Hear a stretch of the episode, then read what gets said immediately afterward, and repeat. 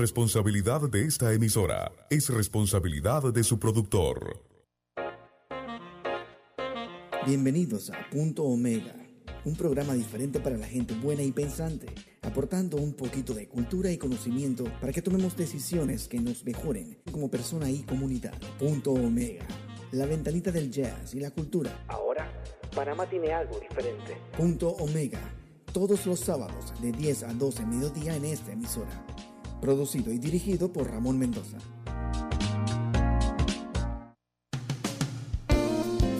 Ok, ok, ok, muy, muy, muy buenos días, muy buenos días, mi querido Pendejistán. Hoy es un nuevo día, hoy sí hay sol, vamos a ver qué tiempo demora este sol afuera.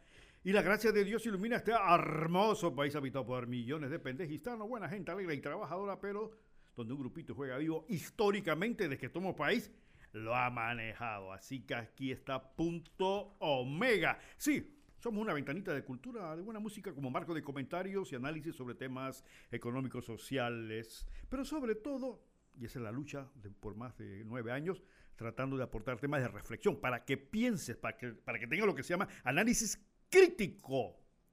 Bueno, la crítica no es decir, oye, qué bonito traje tiene. No, análisis crítico significa pensar, cuestionar buscar las causas, las razones. Nuestra misión y compromiso por eso es traer un poquito de conocimiento y cultura para que cada uno de nosotros, como personas, padres, madres de familia y estudiantes y ciudadanos, podamos tomar aquellas decisiones que nos mejoren como personas y como comunidad. Punto Mega también es la ventanita del jazz y la cultura aquí desde Radio Ancón en calle 50 de la ciudad de Panamá, hoy bajo la tutela técnica del gran Camilo. Buenos días, Camilo, por favor, día y hora y frecuencia de Radio Ancón, que eso a mí se me pasa siempre. Pues. Buenos días, señor Ramón, 10 de la mañana, un minuto del sábado 13 de noviembre, Día del Periodista en Panamá. Importante eso. Sí, sí. Y vamos a aprovechar para mandarle saludos a todos los que nos escuchan a través del 92.1 en Panamá, Chiriquí y Boca del Toro. Esto en FM 92.3 FM en provincias centrales 100.3 FM, provincia de Arién, como si fuera poco, Colón nos escucha 102.7 FM. Debo agregar, señor Ramón, radioancon.com en todo el mundo y como si fuera poco, la aplicación Radio Ancon para que en toda la galaxia nos escuchan y nos vean. Ok, ok, excelente. Ya pueden entonces aquellos, porque es que eh, muchos oyentes me decían que no tienen radio, o sea, ya ese radio desapareció, entonces ahora tienen una aplicación en el celular. O sea, eh, ¿cómo se hace para obtener esa aplicación? Por favor, Camilo, orienta a los oyentes que no tienen radio y quieren escucharlo por celular. Nos busca en el Play Store, ahí donde usted descarga todas las aplicaciones, entiéndase WhatsApp, por ejemplo. Nos busca Radio Ancon y tenemos la, particularidad de que es la única Radio Ancon en todo el mundo, así que somos los únicos que estamos allí. Radio Ancon, descarga la aplicación y fácil al descargarla puede tener la opción de escucharnos y vernos. Recomendación para que nos también pueda ver. Dele clic donde dice cabina en vivo. Ahí nos va a encontrar y puede ver al señor Ramón instalado ya en los controles. ¿Cómo no? Ya saben, aquellos que bueno, quieren ver, aquí estamos. Saludos a todos ustedes, ya están a nivel mundial. Hasta en Marte nos están viendo también. Bueno, bueno, este Camilo, que ha habido en las redes? Por favor, Camilo, cuéntanos algo antes de entrar acá en los temas nuestros. ¿Qué ha habido en las redes últimamente, Camilo? Bueno, redes sociales, Ramón, victoria de Panamá anoche en San Pedro Sula, tres goles por dos en lo que es parte del octagonal final de eh, lo que es la eliminatoria por parte de CONCACAF rumbo al Mundial de Qatar 2022. Oiga, no solamente eso, también a tener muy en cuenta por ahí varias cositas políticas, de esas que a usted le gusta. hay varias, hay varias de esas, no sé si, si quiere que toquemos alguna en especial. Eh, le puedo tocar, lo, lo, puedo mencionar, por ejemplo, la creación de un salón de la fama del deporte oh, claro, lo tengo aquí, lo tengo aquí en la lista. 14 millones. Más el terreno que vale 15, más o menos. Más o menos. Wow. Vamos a comentar de eso también. Eso sí, claro, claro. Esas son cosas que son las cosas que hacen que uno le pregunte a este gobierno qué tienen en la cabeza. No es porque no sea importante tener una sala de la fama y una cuestión de esta, pero el Museo Arqueológico, que la cultura arqueológica del país está totalmente olvidada, ¿por qué no le meten plata a eso? No es que no, no, quiero decir que los, que los deportistas no requieran su reconocimiento, etcétera, etcétera, pero en estos momentos que la vaina está jodida, sacar 14 millones que van a ser, van a terminar costando 20 porque usted sabe cómo son, Camilo, las adendas y que se nos olvidó que había un hueco de arriera y que nos costó un millón tapar las arrieras y que de repente allá había una palma de mango que no un palo de mango, tuvimos que cortarlo, así que otro millón más, al final le metemos cuatro milloncitos más de adenda y terminamos con una vaina de 20 y pico millones, cuando ahora se necesita plata para las escuelas, se necesita plata para medicamentos yo realmente no entiendo. Yo sí sé lo que tienen en la cabeza. No quiero decirlo, pero yo sí sé lo que tienen en la cabeza. Y ese tipo de cosas lo que hacen es tratar de echarle un poco de basura en los ojos al pueblo normal y corriente, pudieran, oye, qué bien, mira, qué cosa más grande. Y escuché al, no sé si era de Pandeporte quién, diciendo que iba a ser un, lo van a ubicar en Amador porque eso es un foco turístico, porque eso va a provocar que los turistas se revienten en fila tratando de conocer y verle los pantalones de Durán y los guantes de, me imagino, de, Rivera y este tipo de cosas. Allá en, las, en la área revertida hay terrenos, hombre. Ahí tienen el edificio abandonado de lo que, donde fue la televisora gringa. Ahí está abandonado. Yo paso todos los días por ahí. Y le decía a mis hijos, hombre, ¿por qué no hacen un budocán aquí? ¿Qué es un budocán? Aquí en Panamá las, las, eh, las escuelas de artes marciales practican en diferentes lugares hagan un budokán, son tres pisos, actívenlo. Para que toda la escuela de artes marciales practiquen kendo, judo, aikido, karate, tai, eh, eh, hapkido, taekwondo. Háganlo. Métanle la mano esas cosas. 14 millones. Cuando en estos días dijo el ministro de, Agricultura, frente a un requerimiento de los agricultores que, que había que pagar 2 millones por una cuestión de un arroz, y dijo, es que no tengo presupuesto.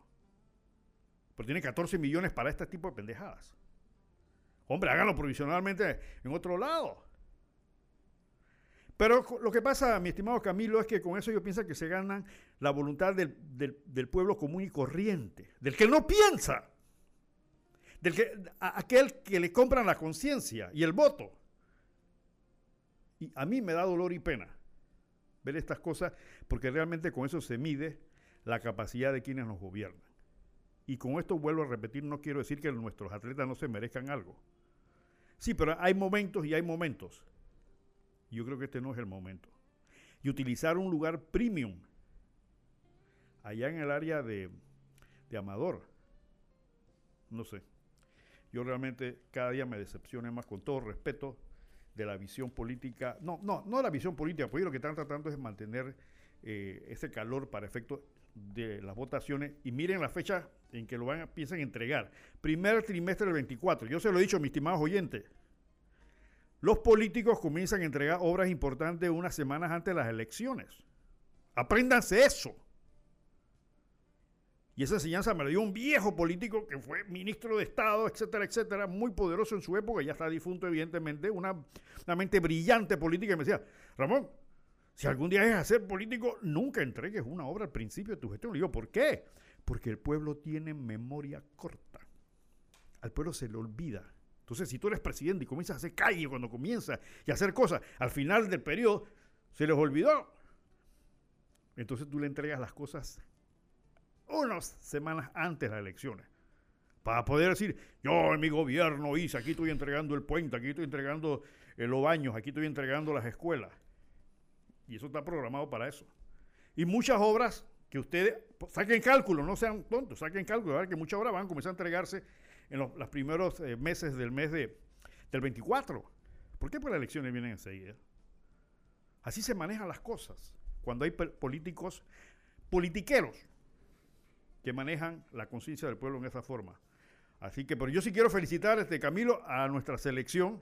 Yo realmente eso fue a partir del segundo tiempo, yo estaba muy moralmente en el piso. Yo creo que todos los panameños estábamos así. Pero el cambio que hizo el técnico fue fundamental. Y ese último gol fue de película. Hay que reconocer a estos muchachos, hay que darle el apoyo, hay que perfeccionarlos.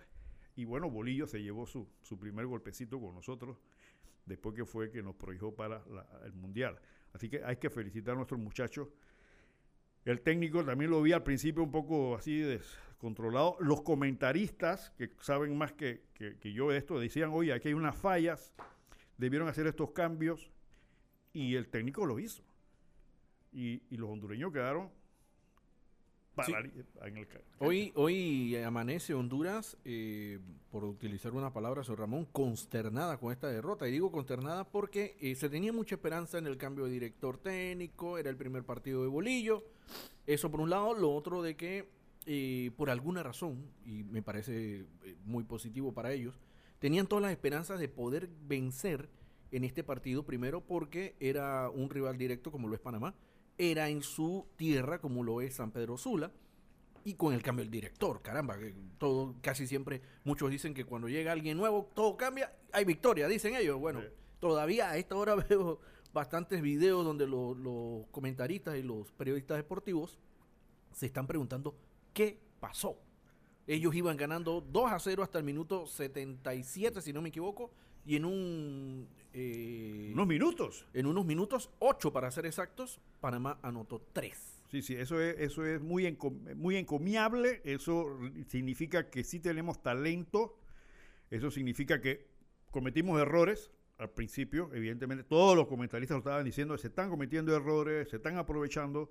Bueno, yo no soy estratega de fútbol ni, ni, ni conozco de técnicas profundas de esto, pero los cambios fueron introdujo agresivos, que yo creo que eso fue una de las razones principales, donde entonces metió delanteros, muchachos rápidos, agresivos, que tienen un cañón en el pie. Ese último gol fue un cañonazo que atravesó barrera y todo, excelente. Yo lo he visto en ese tipo de goles, lo he visto en, el fútbol europeo, donde estos profesionales que no perdonan una bola frente al marco. Así debe ser. Así debe ser nuestro muchacho, no perdonar una sola bola que le quede frente al marco y meterlo al fondo. Así que felicitaciones nuevamente y que nos sirva de experiencia los errores que se cometieron, porque hay equipos con los cuales no se puede cometer esa clase de errores. Así que bueno, creo que Estados Unidos y México, creo que ganó Estados Unidos, ¿no? Sí, 2 a 0 ganó eh, los Estados Unidos. Ahí a tener muy en cuenta algo muy jocoso y muy curioso que el portero Memo Ochoa, Memo Ochoa, perdón, había dicho al inicio, o antes del partido, perdón, antes del partido había dicho de que los Estados Unidos se miran en el espejo, que es México. Esa es una de las cosas, uno de los atributos que tienen los mexicanos, la falta de humildad. Bueno, pero déjeme decirle de que uno de los jugadores que eh, participó en los goles de los Estados Unidos tenía casualmente un suéter dentro del uniforme que decía Man in the Mirror. O sea, yo soy el hombre en el espejo. se la devolvieron, señor Ramón. Se la devolvieron. man in the mirror. Ok, ok, está bueno eso. Está bien eso. No, no, si a nosotros nos dijeron que yo era nuestro papá, que ellos son los papás de Panamá y qué sé yo y tal y cual. Pero bueno, hay que reconocer ese nacionalismo mexicano, eso sí, no hay que quitarle mérito al mexicano extremadamente nacionalista, hasta la euforia, y es una de las características que han tenido siempre, pero ese nacionalismo muchas veces lo aleja de la racionalidad para caer en la sentimentalidad y ahí están las consecuencias. Pues hay que entender que eh, decían por ahí que no hay enemigos chicos, ¿no? Y en cosas como fútbol, bueno. Yo siempre he dicho, mi estimado oyente, Panamá es un país pequeño con sombra de gigante. La mala suerte, parece que tenemos una maldición de tener los gobernantes más perversos que podamos conseguir. Definitivamente esa es la gran maldición de Panamá. Porque si este país estuviera en manos de gobernantes inteligentes, capaces y honestos, seríamos una berraguera de país. Aquí no habría miseria. Seríamos el ejemplo. Aquí no nos, estarían poniendo en listas negras, ni grises, ni nada. Aquí no tendríamos países como, como el vecino de Colombia que nos ponen en listas negras. Ellos a nosotros nos ponen en listas negras y nos señalan como lavadores de dinero, contrabandistas. Ellos a nosotros. Pero no tenemos lamentablemente esa calidad de, gobernante, no lo hemos tenido. ha habido escasas oportunidades o hemos tenido realmente estadistas. Pero en un país chiquitito como el nuestro, nada más tiene 4 milloncitos de habitantes, se pueden hacer cosas maravillosas. Pero cuando hay corrupción, cuando hay falta de honestidad, cuando hay falta de valores, cuando hay porquería gobernándonos, no ahora, siempre este, hemos tenido este tipo de situaciones.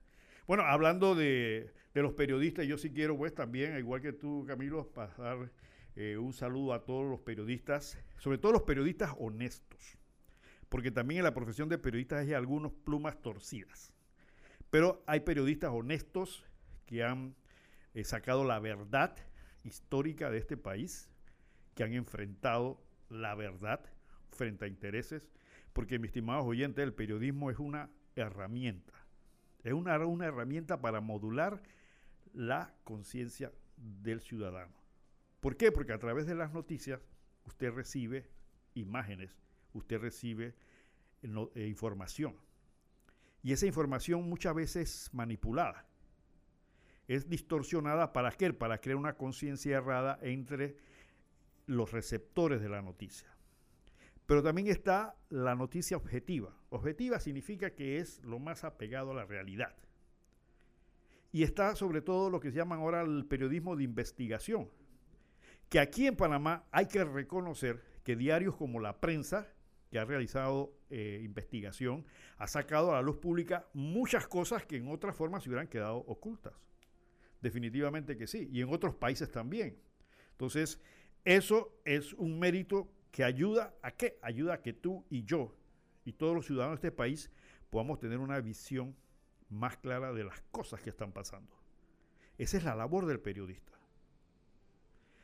Yo estuve incursionando unos semestres en periodismo y me acuerdo que me decían en aquella época que la noticia tenía que ser eh, inmediata, o sea, que la noticia que no es eh, inmediata ya dejaba de ser noticia. Pero hay noticias que pueden pasar, hechos que pueden pasar y luego viene el análisis de la noticia. Y aquí en Panamá contamos con muy buenos analistas, periodistas de alto calibre y resulta que el periodista no solamente es aquel que sabe redactar noticias.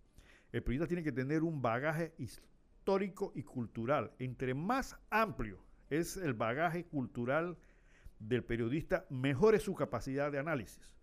Por eso ustedes pueden ver que alguien lee la noticia y hay alguien que se sienta y la desmenuza y la analiza. Y eso lo estamos viendo no solamente en Panamá, sino a nivel mundial. Así que felicitaciones a los periodistas en esta tarea que es una tarea a veces ingrata, porque a veces no valoran los trabajos de los periodistas. En algunos países los periodistas han puesto su vida por delante, han caído en el ejercicio de su trabajo, porque decir la verdad, mi estimado oyente, no es fácil. Decir la verdad muchas veces trae consecuencias muy serias. Y dentro de las profesiones de esta clase, el periodismo ha sido uno de los que ha puesto muchos cuerpos, muchas vidas en el ejercicio de la profesión. Desde el periodista eh, de guerra, que es el que está metido en el campo de batalla, transmitiendo y pasando la información de lo que está pasando, hasta los periodistas que analizan el tema del narcotráfico y del crimen organizado, el cual evidentemente en muchos casos, en Colombia y en México sobre todo, ha provocado la muerte de periodistas por tratar o decir la verdad. Así que saludos a los periodistas. Aquí en Panamá, posiblemente muchos no se acuerdan, pero los periodistas viejos sí se acuerdan de Monchi Torrijos. Monchi Torrijos hermano general Torrijos, realmente fue uno, un periodista muy encomiable. Eh, tiene una pluma excelente. Yo, gracias a una donación que me dio su viuda, tengo prácticamente la colección de una gran cantidad de los artículos que él escribía en, una columna que se llamaba La Antena del Día, eh, donde analizaba los problemas de la época eh, y demás. Monchi recibió durante 10 años consecutivos el premio anual de prensa y fue presidente del Colegio eh, de Periodistas, del Sindicato de Periodistas de Panamá. Así que en buena hora para recordar las memorias de esos periodistas que mucha gente ha olvidado eh, en esta época.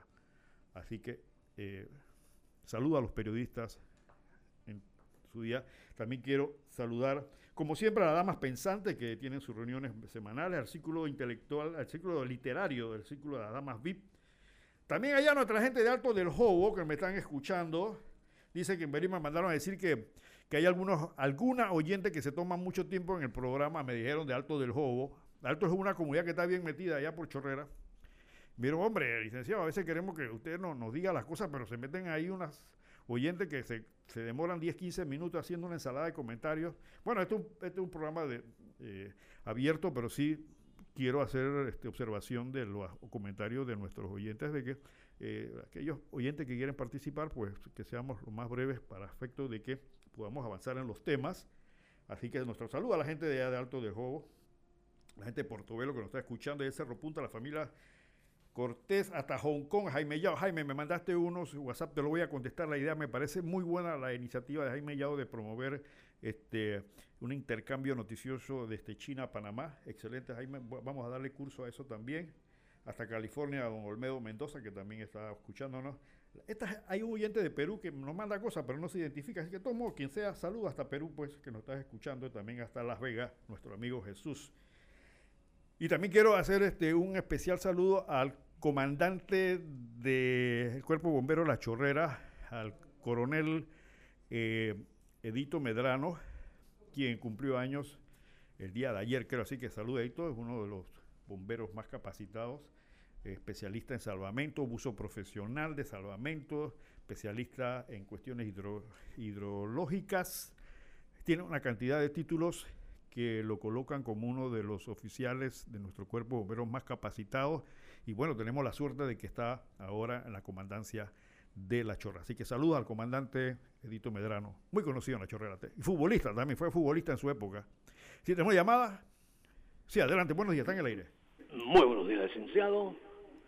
Muy buenos días, Panamá. Denis Talavera. Licenciado, permítame la primera parte de esta llamada para felicitar cordialmente a nuestros periodistas aquí en Chorrera. Milady Calvendas, Judais Betancourt, Eric Montenegro, entre otros. Felicidades en su día.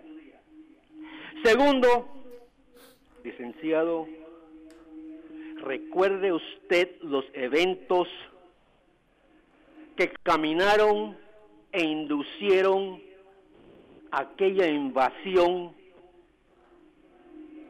aquella invasión en que los Estados Unidos vino a Panamá a poner orden.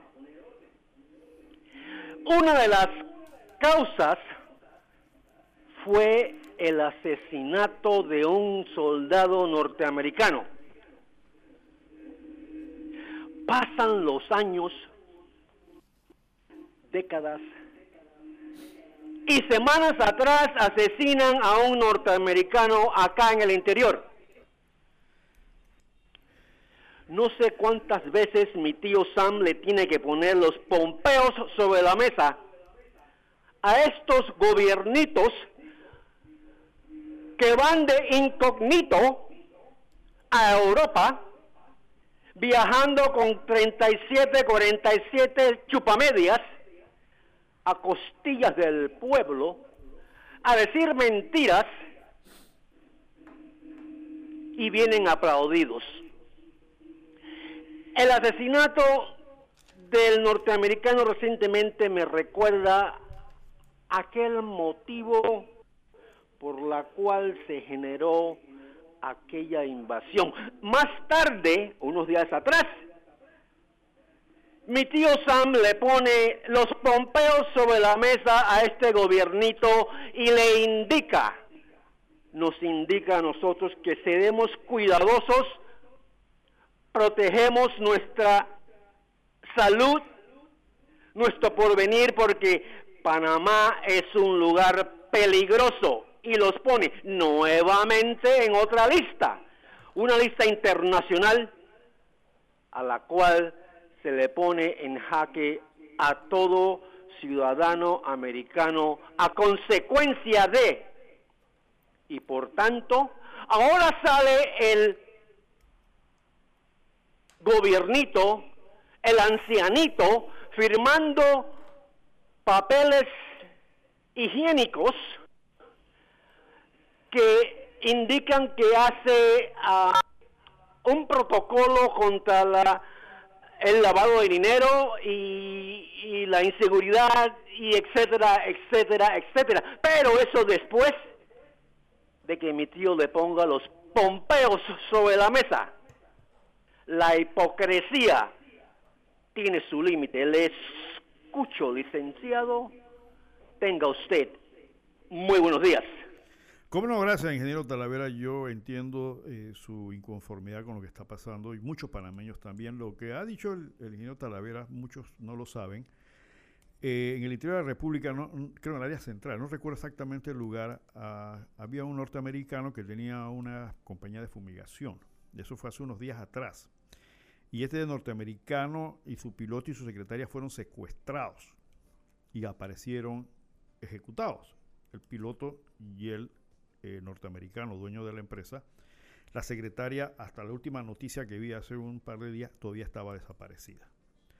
Entonces, la embajada americana sacó eh, una advertencia indicando a sus ciudadanos que Panamá no es un país seguro. Yo escuché una entrevista que le hicieron, creo que fue al ministro de Turismo, sobre este tema, y trató de darle un significado de tipo eh, no importante porque algo así decía, lo que pasa es que eso es comunicado, lo hace la Embajada de los Estados Unidos eh, frecuentemente y este, no solamente en Panamá, sino en varios lugares, así que este, bueno, eso no es algo que nos puede preocupar tanto porque la Embajada, mire, señor ministro de Turismo, yo, yo y, sigo en esa línea la preocupación del ingeniero Talavera, eh, no se puede estar matando ciudadanos extranjeros y tomarlo a la ligera, sobre todo un país que necesita tener una imagen de tranquilidad y paz porque usted quiere traer turistas. Y simplemente, si mañana hay un paisito pequeñito como Panamá, porque recuerde que este país es una cosa minúscula, y matan a un gringo y no saben qué pasó porque todavía no ha habido nada en esa investigación, cuando nos sacan las listas negras, porque aquí se permite el blanqueo capitales, cuando viene el FBI y como dice el ingeniero Talavera, viene a Panamá, autoridades norteamericanas, y dice, ¿sabe que yo voy a montar una oficina allá? Cuando autoridades norteamericanas abren una, un correo público para que digan que le manden información de la gente que se está portando mal en este país y otros países en el área. ¿Qué significa eso? ¿Qué significa si tú estás en tu casa, mi estimado oyente, vives en un desorden y llega tu papá, una persona me dice, ¿sabes qué? Yo voy a meterme en tu casa a poner orden porque tú, aquí tus chiquillos son, eh, no se portan bien, aquí ensucian las paredes, aquí le roban a los vecinos, aquí hacen cosas que yo voy a meter en tu casa y voy a poner orden. Y el que no, le voy a dar con la correa. Es lo que se refiere el ingeniero Talavera con poner los pompeos en la mesa. Entonces aquí lo toma muy a la ligera. No, es que lo que pasa es que es un proceso de colaboración, de buena amistad, de una excelente relación que tenemos con los Estados Unidos. ¿Por qué los Estados Unidos no le montan oficina de FBI eh, en Suiza? ¿O por qué no solamente se la pone en Dinamarca? ¿Por qué no se lo pone en Canadá? ¿Por qué no se lo pone en Chile? ¿Por qué? Porque, señores, este paisito pequeñito, si bien nuestros atletas dan todo lo suyo para levantar la imagen del país, por otro lado tenemos gobiernos que se encargan de dañar la imagen completamente. Por un lado lo hacen y por otro lado lo dañan. Miren, aquí tengo una encuesta que salió de Gallup sobre la, percepción que tiene el ciudadano panameño de la gestión del presidente Cortizo y algunos altos funcionarios. Gallup es una empresa muy seria, se, encuesta, se dedica a hacer encuestas. ¿Qué es una encuesta? Y disculpen a aquellos que ya lo saben, pero hay muchos oyentes de allá adentro que no saben. Una encuesta es una especie de eh, preguntas que se le hacen a un grupo determinado de personas, normalmente al azar, o sea, así al azar, y eso se lleva y se tabula estadísticamente, o sea, se llevan unos cálculos para tomar una, para entender la opinión de la gente. ¿Tenemos llamada? Sí, buenos días, adelante, está en el aire.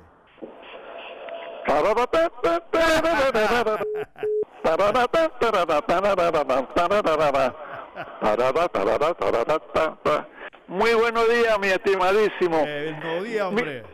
mire, este, en Llano de La Palma, de Pocri de Aguadulce, creo que el martes o miércoles, llamaron que había una mujer rara que era ahí y resulta que era la mujer y entonces ella está hospitalizada y bien cuidada en el hospital de Aguadulce hasta donde yo ah, ah, ah, ok, apareció entonces.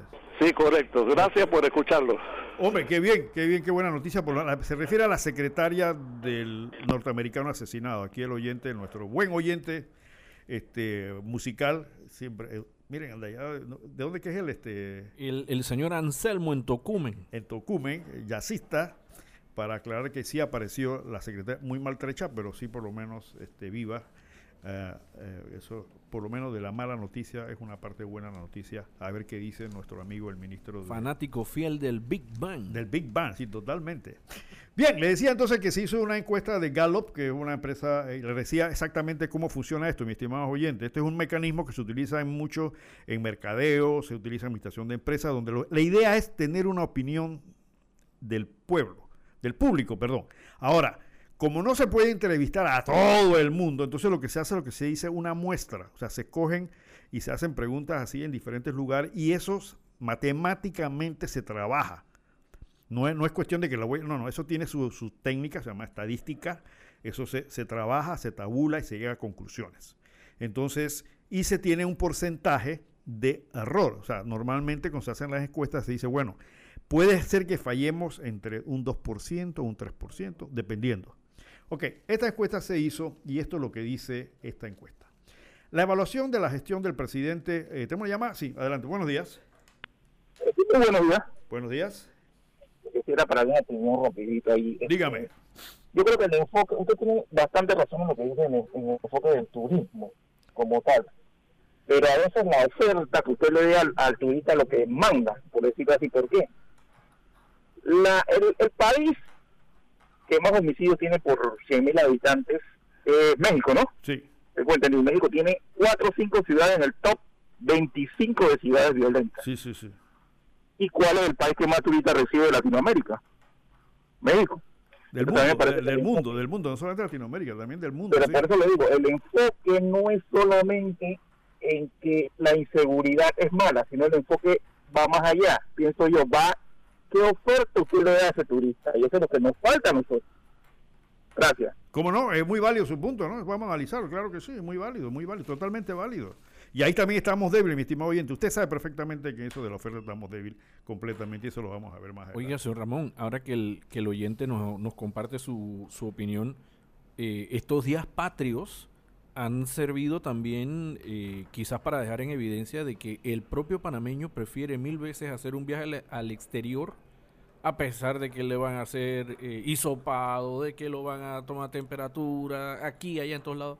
Prefiere mil veces ir al, al exterior que recorrer el, propio país. Lo, lo, que pasa, Camilo, es que nosotros, como decía yo la semana pasada, eh, tomando palabras ajenas, de que somos un pueblo con las entrañas vacías de historia. Entonces no sabemos realmente qué hemos sido, por lo tanto el panameño, bueno, Portobelo, uno va a Portobelo un poco de casas viejas, eso es lo que uno ve, y no hay, como dice el, el oyente, una oferta de un turismo histórico. Aparte de la infraestructura, que, que las calles están vueltas a leña. Entonces, todo ese tipo de cosas son las que dan. Entonces llegan funcionarios, lo nombran ministros, se van a pasear a otros países que estamos yendo a la feria, no sé qué, porque allá vamos a promover. Eh, sale una noticia ridícula y que el ministro recibió el primer vuelo charter de Ecuador con 63 turistas. Por amor de Dios, hombre. Bueno, vamos a terminar con lo que dice la encuesta Gallup sobre eh, la percepción que tiene a nivel general la ciudadanía de la gestión del presidente Cortizo a esta altura. Dice, la evaluación de la gestión del presidente Agustino Cortizo sigue en caída libre. El 67%, 67 significa de cada 100, 67, para aquellos que, con, el permiso de aquellos que lo saben, para aclarar a algunos que no lo tienen. El 67% de los encuestados de la firma Gallup Panamá desaprobó las labores del mandatario, porcentaje más alto en ocho meses. Es decir, un aumento de 18 puntos porcentuales comparado con la primera medición que se realizó en marzo. ¿Qué significa eh, puntos porcentuales? O sea, sobre, sobre 100, pues que hubo 18 puntos eh, más de gente que está inconforme con la imagen, con lo que está haciendo señor presidente. En cambio, solo el 28% aprueba la gestión, o sea, de cada 100, solo 28. una caída de 16 puntos si se toma en cuenta los resultados de marzo pasado. Aún ahí cayó también. De igual forma, son pocas las expectativas que tienen los panameños de que el gobierno resuelva las preocupaciones de sus familiares. Los resultados apuntan que cada 8 de 10 panameños ve poco o nada probable que haya respuestas concretas para su familia. En marzo pasado, esta medición fue del 68. Ahora estamos hablando de casi un 80% la gente dice, nosotros no creemos, no confiamos que este gobierno va a lograr nada mejor para nuestras familias. El en carácter, Cortizo tuvo una evaluación negativa de 52% y positiva de 28%. ¿Qué significa eso? Que en cuanto al carácter del presidente, de cada 100 panameños, 52 los consideran negativa y 28 positiva.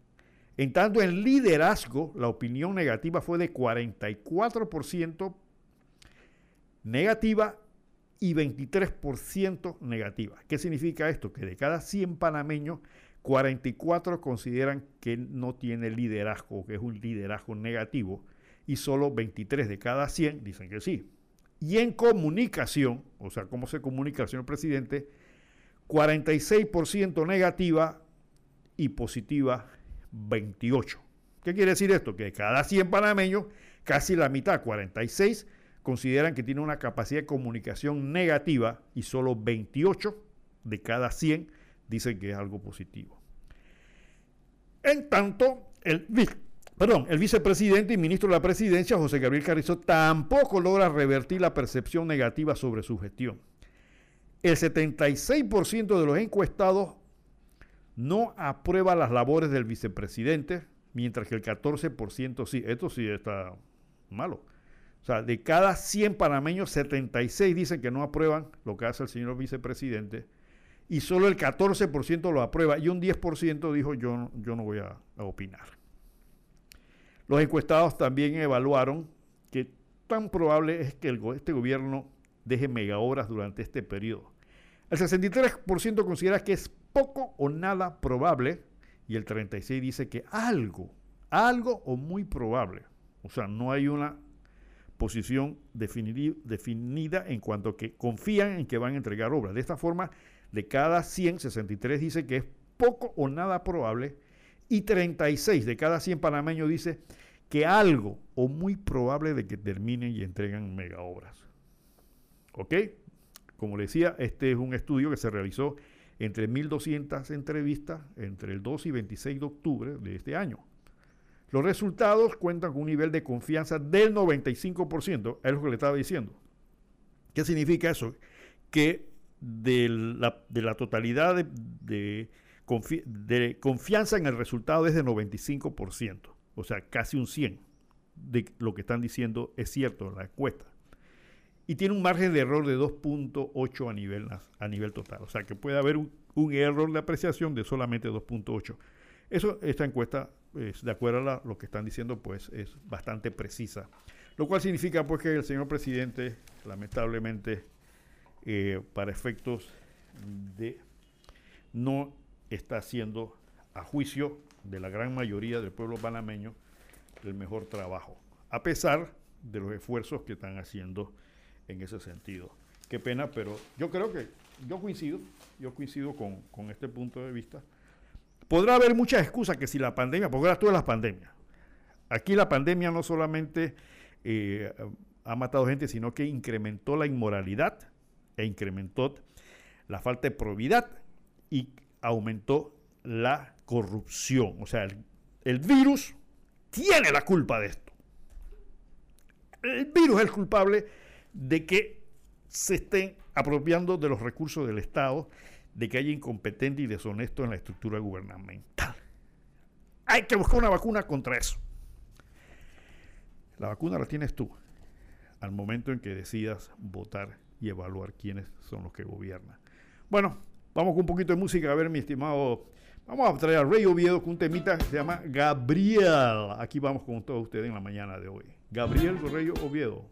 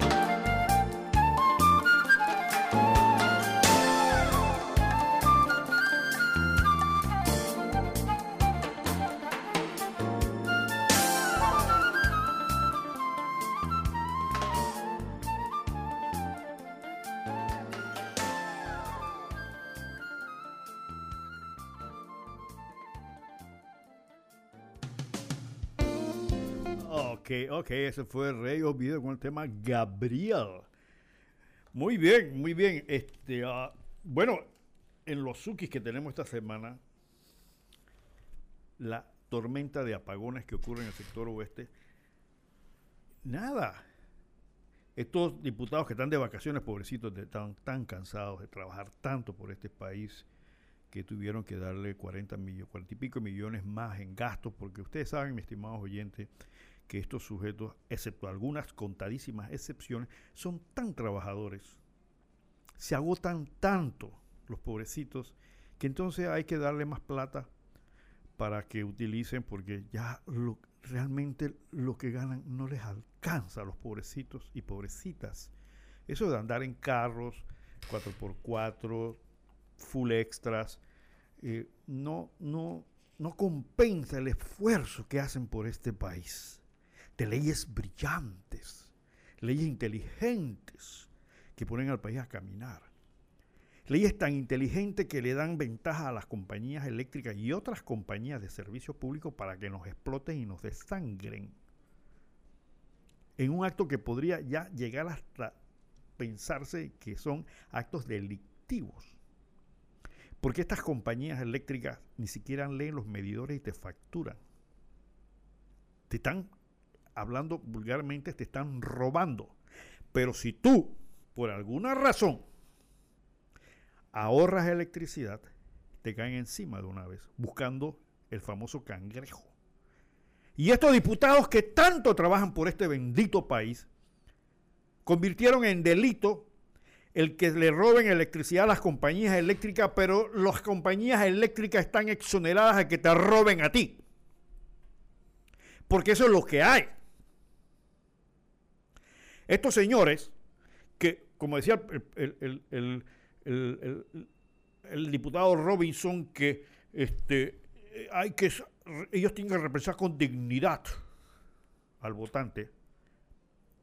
La dignidad no es andar en carros lujosos y, aumentarse los, los gastos. Dignidad es casualmente hacer barrer los derechos del votante ante este tipo de empresas y otras circunstancias. ¿Tenemos una llamada? Sí, adelante, buenos días. Muy buenos días, Muy buenos licenciado Ramón. Buenos días. Preciso y conciso. No sé si recordarán el famoso matador Vila allá en Bocas del Toro. ¿Quién era? era un gringo, a quienes mató, mató como a cinco personas y entre ellos habían hasta gringos para quedarse con sus terrenos y, y, los que hacía los enterraba ahí mismo, en boquete, también de los que viven por allá. Era un pedófilo gringo que cogía a los niños a los, a, a los indiecitos y los violaba. O sea que Panamá es el que tiene más matadores y ellos que son.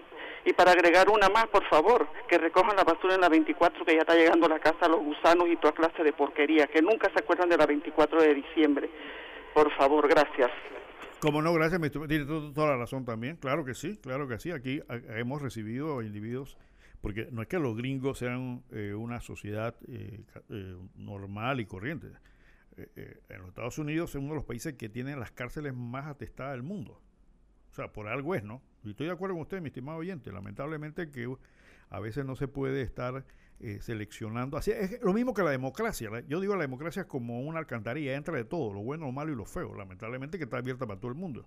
Y usted tiene toda la razón, tiene toda la razón en cuanto a esto, ¿no? Pero ahí está casualmente cuando un país se respeta, cuando un país se sabe que se van a aplicar las leyes, entonces estos delincuentes caminan con más, con más cautela, porque se respeta. Pero mientras pasen cosas como esta y todo el mundo diga que somos un país que no solamente eh, somos peligrosos, sino que aquí la justicia eh, tampoco se respeta, entonces evidentemente eh, pasan estas cosas. Tenemos, sí, adelante, bueno, otra llamada, ¿cómo no? Adelante. Sí, muy buenos días desde Colón. Ah, bienvenida, Colón, gente de Colón, claro que sí.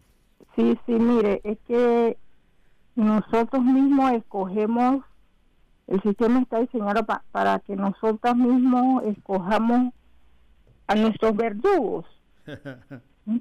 cuando se postulan, prometen y prometen y cuando llegan a los espacios de poder solamente están buscando beneficios para ellos, a ver a quién de esas grandes empresas transnacionales apoyan porque esos son los que le pueden dar los maletinazos.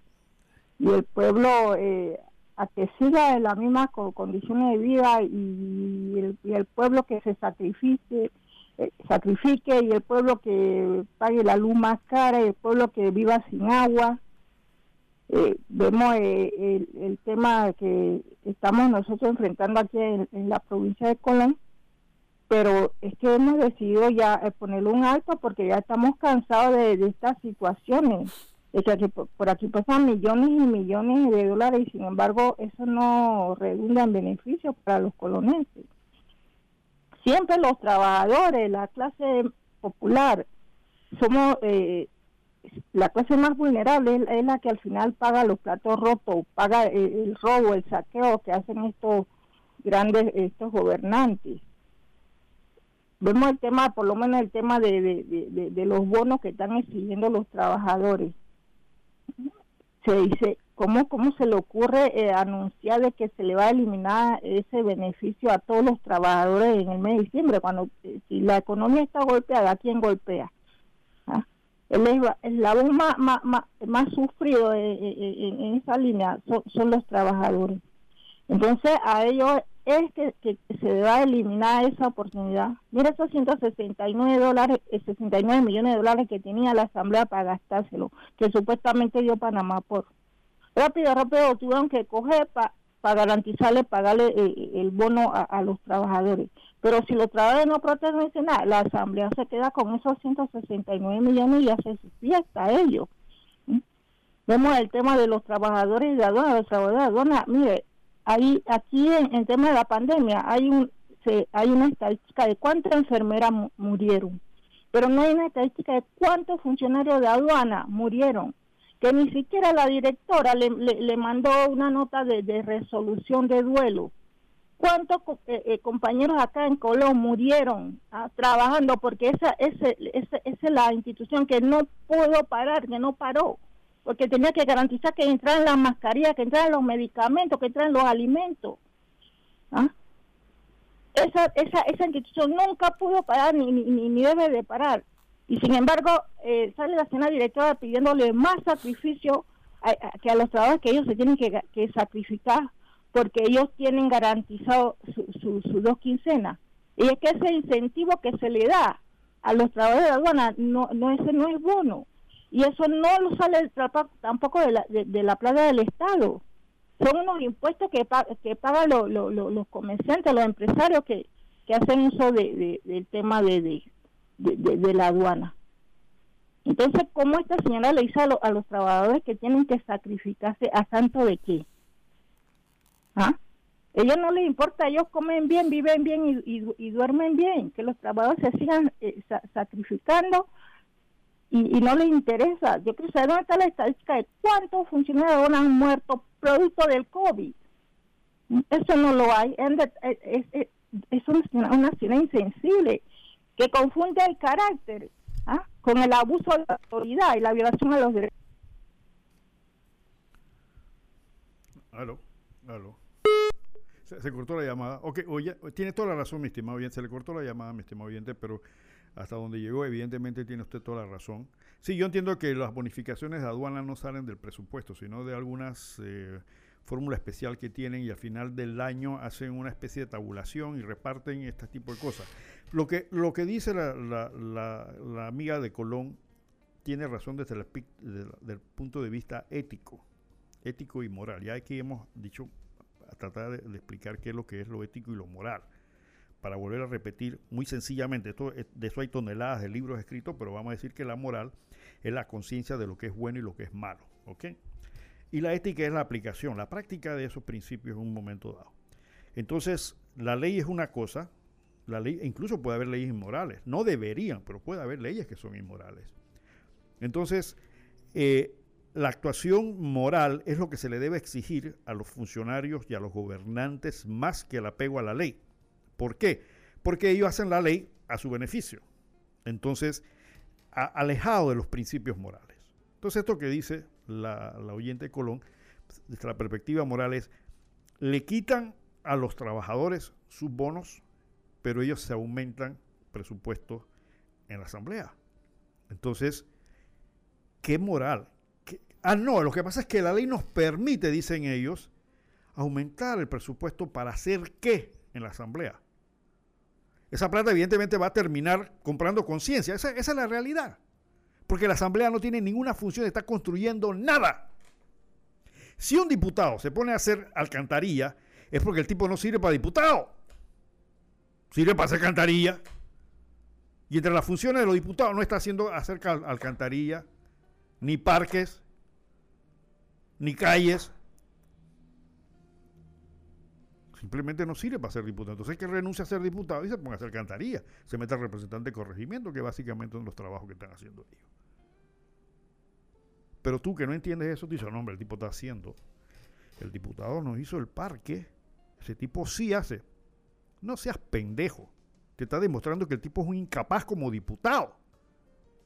Nómbrenlo trabajador público, pues. Pero el tipo no sirve para diputado. ¿Por qué? Porque no ha hecho leyes. Esa es la función básica del diputado. La principal es hacer leyes. ¿Para qué sirven las leyes? No para hacer el parque ese para hacer todos los parques que sean necesarios en el país. Quiero que me entiendas.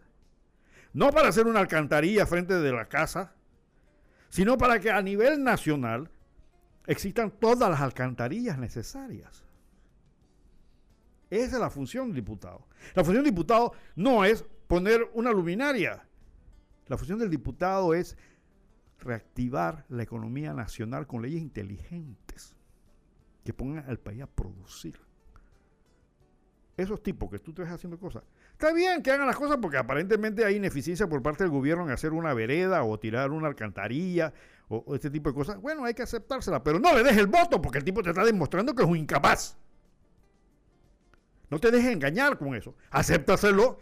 Así como te van, ahora que están comprando delegados, las conciencias de los delegados, ahora que viene a la convención del PRD, hombre, acéptale todas las cosas que te están dando, pero tú vota con tu conciencia. Y ahora en el 24, cuando te van a comprar la conciencia y te van a comprar el voto, bueno, ni modo, acéptalo. Pero tú adentro, cuando estás en la urna, estás tú solito con tu conciencia. Y si un tipo te compra el voto es porque no sirve para candidato. Tan sencillo como eso. Te está demostrando ya con ese hecho que no sirve. ¿Por qué? Porque te está comprando. Y esto, no esto no es un mercado. Esto no es un mercado de conciencia que están de baratillo en la época de las elecciones. No. supuestamente ellos están pidiendo el voto porque tienen el trabajo de darte a todo el país una mejor vida a, nivel general. No para hacer alcantarilla y para poner la luminaria. Eso no sirve. Entonces hay confusión eso. Bueno, ¿qué, te voy a decir? Estás limpio y te van a ofrecer 30 horas por voto. ¿De acuerdo? Porque ni modo, pues. Pero ya tú sabes que este tipo está descalificado. Ya de por sí. Ya, fuera, no sirves. ¿Por qué? Me estás comprando el voto, oye. No, porque yo te voy a poner la luz, que te voy a poner el agua. Ese no es tu trabajo. ¿Cómo tú lo haces? Yo te estoy nombrando para que me hagas leyes, que el país camine, que tengamos una mejor educación. Que mi hijo, que está nacido ahora, cuando tenga 25 años, no esté en la calle metido una pandilla. Esa es tu responsabilidad. Esa es tu responsabilidad. De que todo el panameño tenga una buena asistencia de salud Te estoy nombrando para que no te robes la plata del pueblo. Esa es tu responsabilidad moral. Entonces lo que dice la amiga de Colón es correcto. Entonces yo no sé hasta dónde el señor presidente entiende esto o no, le está, o no está viendo. ¿Cómo le vas a negar una cosa cuando por el otro lado le estás dando un poco de plata a la asamblea? Ahora, pareciera aquí que la que manda, lo que manda es la asamblea. Es que si tú no me apruebas eh, los 40 millones, yo no te voy a aprobar tales leyes. Señor presidente, usted va a terminar su periodo dentro de dos años, dos años y medio y ya terminó la película. Entonces sería bueno que saliera por la puerta gran diciendo que usted fue un presidente que aunque su partido demostró ser totalmente desviado, él hizo cosas rectas. Y el pueblo lo recordará así. Pero como estaba en encuesta ahora mismo, señor presidente, me da mucha pena decirle que el pueblo no lo va a recordar así. Lo van a recordar de otra forma independientemente de lo que le estén diciendo los chupamedia y los que saquen en la revista esta acción, que se, están gastando millones de dólares de publicidad innecesaria. La caja de ahorro, está, digo, la caja de seguro social está sacando dos páginas enteras que valen miles de dólares en periódicos para decir tienes que tener una dieta adecuada. Ejercicio. No comas por amor de Dios. Estamos en una situación crítica. No hay plata para medicamentos, se gastan miles de dólares en una publicidad estúpida. Perdone que es una perfecta eh, publicidad estúpida. ¿Quién se está ganando esos contratos de publicidad? ¿Qué amiguito le están dando esos contratos de publicidad innecesarios? Página entera para decir, el 3 de noviembre no hay trabajo, el 4 de noviembre no hay trabajo, el 5, por, amor de Dios, nos tratan como perfectos débiles mentales. Nos tratan como imbéciles, discúlpenos, pero es que nos tratan así. Cuando yo veo estos anuncios de publicidad, yo me pregunto, ¿cuál es el sentido de esto? Señores, esas páginas que ustedes ven en los periódicos enteros, eso cuesta miles de dólares. Al final del año son millones. ¿Quién se está ganando esa plata? ¿Qué, necesaria, qué necesidad hay gastarse miles de dólares para sacar un anuncio diciendo, eh, come regularmente, come cosas sanas? Y, cuatro líneas, porque le ponen un tamaño de letra para ocupar lo más posible. Y entonces usan dos colores para cobrar, ya ustedes saben, para cobrar full color, que cuesta más. Entonces, la caja seguro. Yo sé la respuesta. No, lo que pasa es que esos anuncios lo va a provocar que mucha gente eh, no se enferme del corazón y nosotros nos ahorramos un poco de plata. Esa es la excusa. Así van a lograr que la conducta dietética del panameño cambie. No, hombre, no seamos pendejos. Tienen una cadena de televisión, tienen radio, promuévanse por ahí. Eso no nos cuesta, ya, está, los gastos están hechos. Esas son las cosas, mi estimado oyente, que entonces hacen que las encuestas salgan como salgan, señor presidente. Usted no tiene capacidad, yo soy una persona muy inteligente. Hombre, ¿cómo tú me vas a gastar miles de dólares en publicidad y me estás diciendo que no hay plata para, para pagar a los arroceros? ¿Qué te pasa? Yo no entiendo. Yo la verdad, yo estoy, me declaro perfectamente imbécil porque no entiendo esto. Como acaba de decir la, la, la colonensa no hay plata para esto. Pero si hay plata para darle treinta y pico de millones a los, a los municipios que se aumentaron ahora los gastos de movilidad. Ahora vamos a ver eso rapidito. No, no entiendo. Es como si estuvieras en tu casa ahora mismo y te cortaron el salario. Yo, mira acá, fulano, tú ganabas dos mil dólares, vas a ganar mil. Y le dices a, tu familia, muchachos, señora, coño, la gente está jodida, nos cortaron mil dólares estamos por la mitad. Ah, perfecto. Tenemos que ajustarnos las correas y vamos a dejar de, hacer ciertos gastos y que sea como buen padre de familia. Pero de repente dices, pero este, bueno, eh, me voy para el casino. Pero espera, ¿con, qué, te vas para el casino? Sí, sí, voy a ver si tengo suerte y me gasto una plata. Pero oye, pero si me estás diciendo que nos cortaron la mitad, que no tenemos plata. Y tienes plata para irte para el casino. Algo parecido. Entonces, ¿cómo le vas a decir a tu hijo, mira, no, no, no, no, no, no, pírate, tú no me pidas plata para ir al cine porque la cosa está jodida y, tú te estás yendo para el casino a gastar plata? Más o menos un ejemplo de ese tipo. Entonces, viene los chupa media, le dicen al presidente, presidente, presidente, usted es lo máximo, señor presidente, usted está haciendo lo máximo, señor presidente. Sus discursos son una cosa impresionante. La Biblia se le quedó corta la profundidad de sus palabras. El pueblo lo quiere. Cuando usted va al campo, mira a los campesinos cómo se ponen contentos, alegres porque está allí. Solo una mente limitada podrían darse cuenta de que eso son simplemente ilusiones, porque hay una realidad muy dura.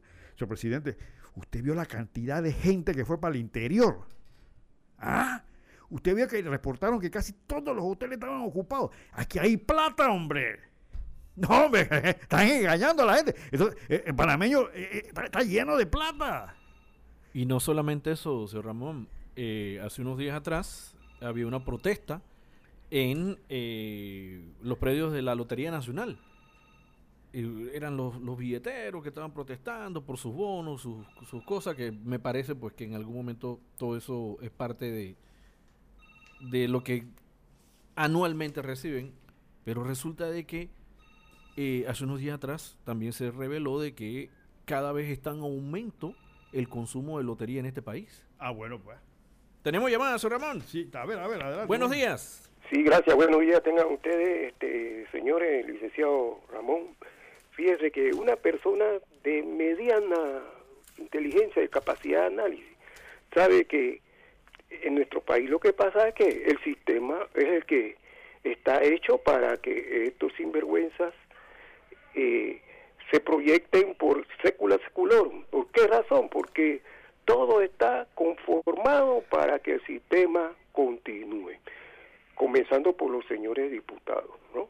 que se religen con un voto plancha, eh, los circuitos con tal cantidad de, de curules por, por circuito, y todo eso conlleva al clientelismo y demás. Entonces, eh, incluso hay partidos conformados por personas que se, se postulan y logran los gerentes, pero ¿para qué?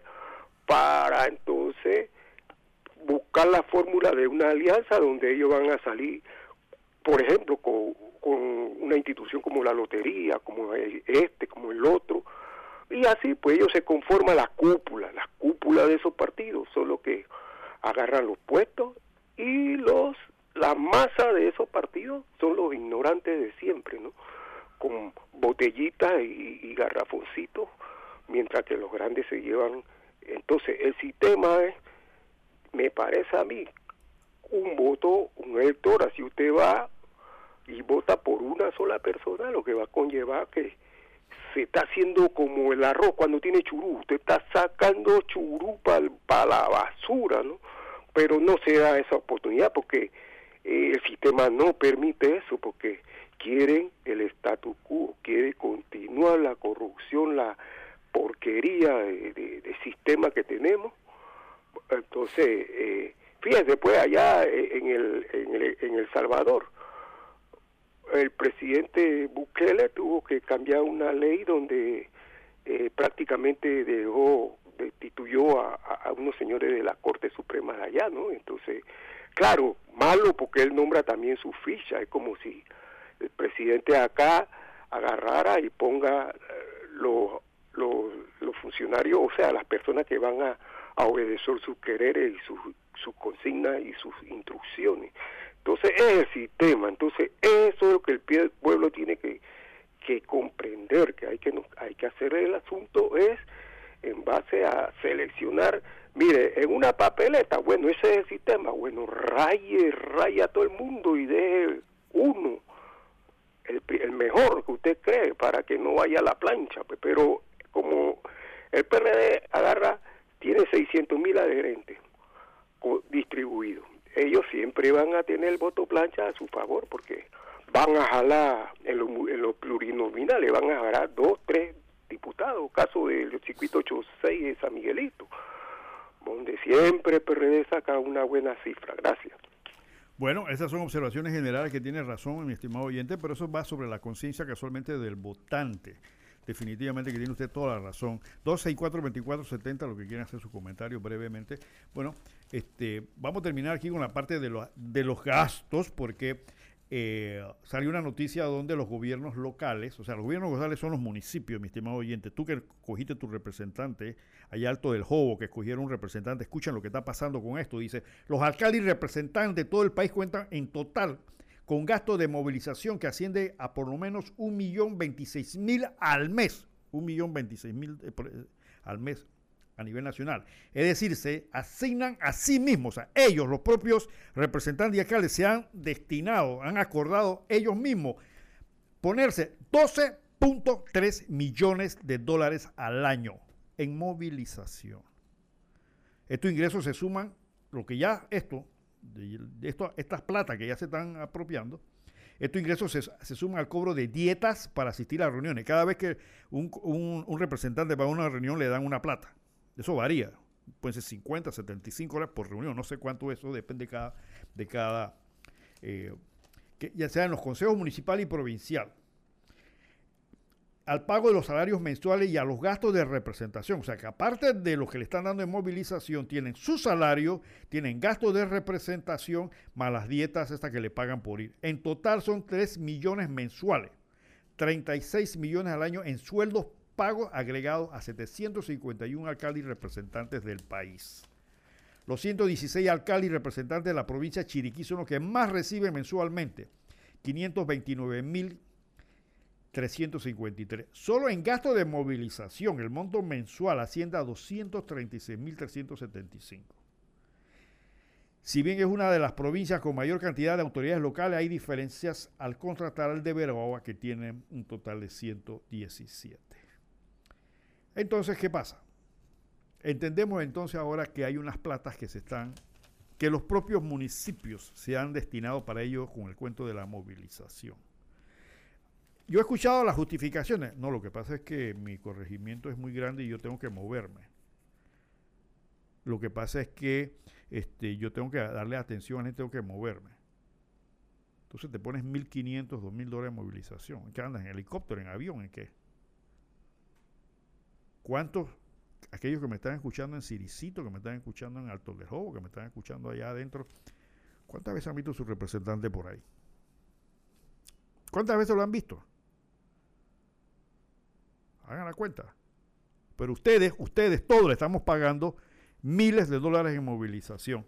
Y lo peor de todo es que hubo el colega eh, Ernesto Cedeño, que siempre anda detrás de, la pista de estas cosas, le dijo a la Contraloría, presentó a la Contraloría, oiga, están controlando eso.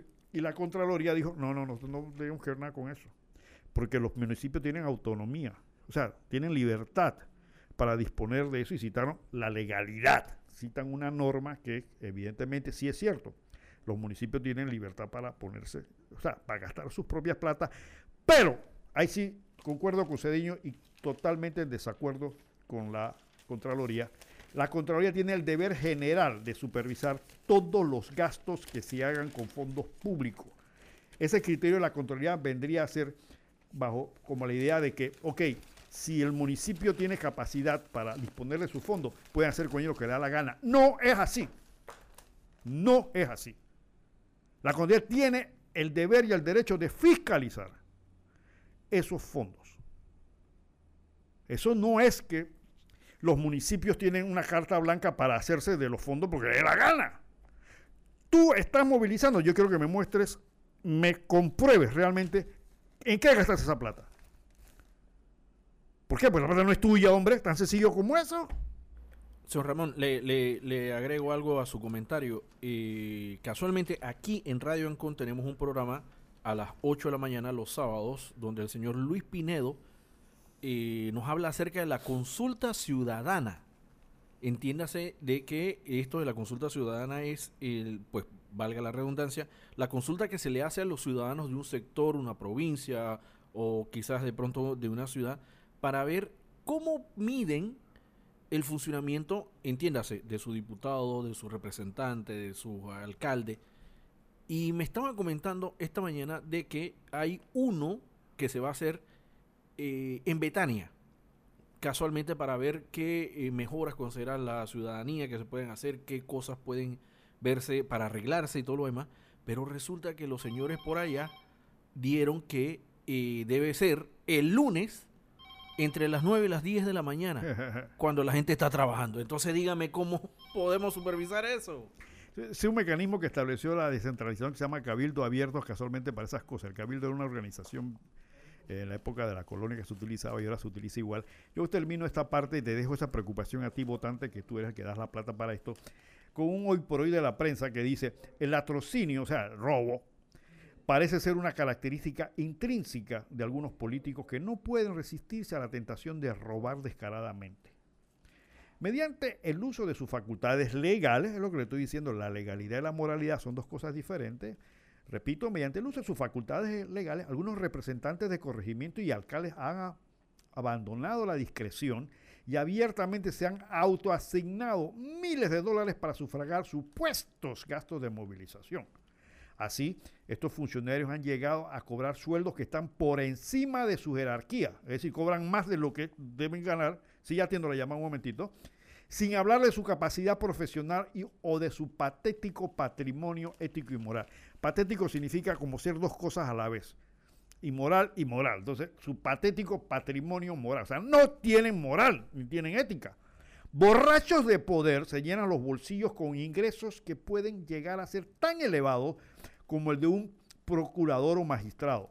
Nada menos que 10 mil al mes, cuando el país sufre la peor crisis económica de las últimas décadas. La fiebre del hurto parece haber contagiado a muchos de esos funcionarios que cuestan al Estado, solo en gastos de movilización, 1.026.000 al mes o 12.3 millones al año, más salario, gastos de representación y dieta por asistir a reuniones municipales y provinciales. Ciertamente pueden ser más zánganos, pero su codicia no tiene parangón. Esto lo dice la prensa en el hoy por hoy del pasado jueves. Estoy totalmente de acuerdo con lo que dice la prensa. Tengo una llamada, buenos días. ¿Aló? Hello. Sí, buenos días. Segunda ronda, licenciado Denis Talavera. Ah, ok, Denis. Esto, permítame, eh, estábamos hablando, estaba usted comentando sobre uh, consultas ciudadanas.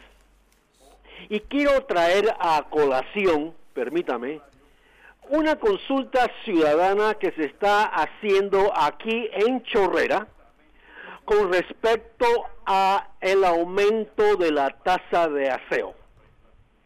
La tasa de aseo actualmente es 480 y hay un grupo de osaístas en Chorrera, repito, hay un grupo de osaístas en Chorrera que uh, están en rebelión por pagar más de 480 y están en rebelión por pagar por pagar la cuota de la tasa de aseo. Ellos exigen que se les recoja la basura. Mi opinión, ah, licenciado, permítame, ah, y los osaístas acusan al municipio y al alcalde Tomás Velázquez de ah, asuntos turbios con la compañía de aseo insinuando de que se están acostando en la, en la misma cama y se arropan con la misma manta. Yo he asistido a dos de estas consultas ciudadanas y he presentado el caso y he escuchado a los osaístas en la chorrera a, a diferenciar su punto de vista porque no quieren pagar más de 4.80 y no pagan la cuota actual. Mi punto es que, ah, licenciado, ah, el costo de la vida ha subido exponencialmente.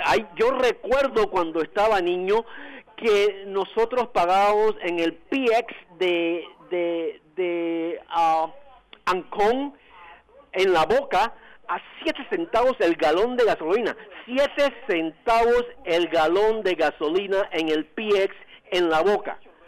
Hoy estamos pagando casi 4 o 5 dólares por el galón de gasolina. Entonces, a la gente aquí en Chorrera, entusiasmados por la, por la filosofía osaísta de este, este señor, eh, induciendo a la gente a no pagar, a rebelarse contra el aumento de gasolina. Mire, uh, licenciado, el precio del guandú está a 7 dólares la libra. Yo no oigo a estos osaístas quejarse del precio del guandú, el precio de la cebolla, el precio de, el precio de todo, el precio de todo mundialmente, a consecuencia de la escasez de petróleo, está por las nubes, licenciado. Está por las nubes y amerita que la compañía aumente, aumente el costo de su servicio para darnos una mejor calidad en el servicio que nos ofrece. Le escucho, licenciado. Tenga usted muy buenos días. Cómo no, gracias, ingeniero Talavera. Bueno, ese tema de la basura en Chorrera es un tema viejo. Yo recuerdo la última gerente, eh, la ingeniera que estaba encargado de eso, me hablaba de que cuando ella estaba, pues ella ya no está en la gerencia de eh, esa empresa, tenía un arrastre como de 8 millones de dólares de gente que no pagaba. En San Miguelito creo que la cosa anda por igual. o el doble, señor Ramón. Cuidadito que el doble. Entonces, eh, el problema con el usuario del servicio de basura es que quieren que le recojan la basura y no pagan. Y los juega vivos de siempre, porque me contó de todas las artimañas que utilizan la gente para no eh, pagar la basura. Y el problema que tienen las compañías de eh, basura es que no tienen un mecanismo para hacer efectivo el cobro.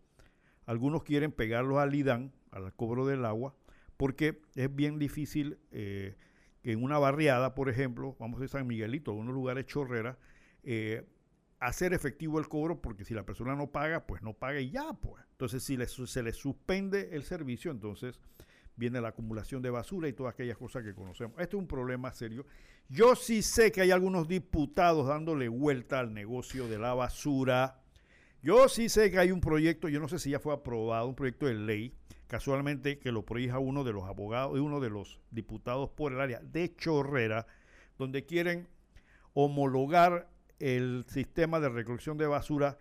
Me informan, no sé si es cierto o falso, que hay unos intereses ya preestablecidos para que ciertas compañías entren en el negocio, pero asegurándose de que se les pueda pagar para hacer el negocio, porque mi estimado oyente, la basura es plata. En otros países la basura se procesa y eso es plata. Tú botas tu basura porque es tu basura, pero esa basura vale plata. Y aquí ya se hicieron los estudios hace rato para reciclar y reprocesar la basura. Por ahí hay empresas privadas que ya lo hicieron. Yo recuerdo uno que hace bastante años que se hizo, ellos gastaron 250 mil dólares en ese estudio, que alguna vez lo tuve en mi mano, y sé por qué le estoy diciendo esto. Sí se puede hacer negocio con la basura. Y los que lo saben, lo saben y lo están tratando de hacer. Ahora, tú como usuario de la basura y no quieres pagar tu basura, entonces te quejas. Y yo lo he visto, eh, eh, eh, lo he visto, Camilo, en plena carretera del Centenario. Se bajan Ah, sacan el, abren el maletero y sacan la, los, la bolsa de basura y la tiran ahí a la, orilla. No le importa un carajo con nada. Porque una de las grandes cosas que parece que tenemos los panameños es que somos cochinos. Ah, que Mendoza nos insulta porque dice que somos cochinos. Somos cochinos, nada más tienes que ver la ciudad, pásate por el, pásate por el tramo verde ese entre que va hasta Chilibre de, acá de la zona, lleno de basura innecesariamente. La vía, la vía Centenario, ¿so Ramón? No, por favor, entonces, ¿qué somos? Ahí está el reflejo de lo que somos, hombre. Ah, que yo no soy, pero no eso, estamos hablando de a nivel general. Esa es la imagen que se ve, no sé si fuiste, yo no soy, yo no soy el que tiro la basura. Pero si llega un extraño y ve esto dice, pues, uno cochino, ¿no? Entonces sigo con eso. Vámonos con nuestro anunciante y vamos en la segunda parte de final del programa. Esto es Radio Ancon. Música, programas, información. Radio Ancon Panamá. Casa Hogar Bellavista, un lugar especial para nuestros adultos mayores. Estamos ubicados en el residencial Ciprés 2, calle A, Casa 16, Villa Zaita, Las Cumbres. Nuestras instalaciones ofrecen el mejor servicio en cuidado para nuestros abuelitos. El personal altamente entrenado y calificado está para asistir y atender a su ser querido con mucho amor. Llámenos para información al 394-4100. Casa Hogar Bellavista, somos diferentes. ¿Necesitas una solución integrada de ventas, contabilidad e inventario para tu empresa? Con más de 4.5 millones de usuarios a nivel mundial, Odoo es la solución integrada que buscas. Es una herramienta todo en uno intuitiva de bajo costo. Cuenta con módulos de punto de venta, alquiler, CRM, manufactura y comercio electrónico. En Hermes Consulting te ayudamos a dar el paso que necesitas para la transformación digital Llámanos para una prueba gratuita al 394-8250 o visita nuestra página web www.hconsult.com. Somos tu partner Gold local. Tras la conferencia climática que ha celebrado la Organización de las Naciones Unidas en Glasgow, Quedan ya pocos negacionistas del cambio climático. Hasta los más escépticos empiezan a aceptar que nuestro planeta necesita ayuda urgente. Pero la polución ambiental no solo enferma a mares y bosques, también es la responsable de restar una media de casi dos años de vida a cada persona. De hecho, es una de las principales responsables de la carga mundial de enfermedades de diversas índoles, lo que explica que cada vez se otorgue más importancia a la disciplina de salud ambiental.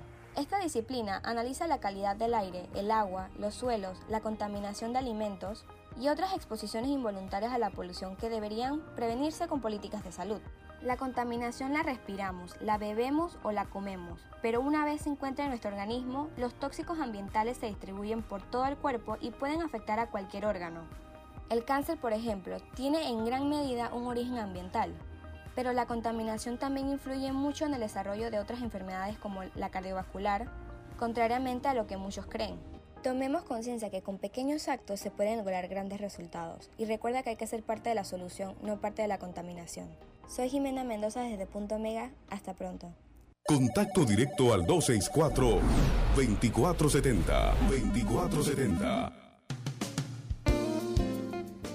Ok, ok, ya en la última parte de nuestro programa. Gracias a todos los oyentes. A mí me mandan a decir que a veces está, sí, la línea está ocupada a veces porque, bueno, tenemos los comentarios. Por eso le pido a los oyentes que sean un poco breves sus comentarios, aunque yo sé que hay cosas que meritan ser, ser, ser este, discutidos.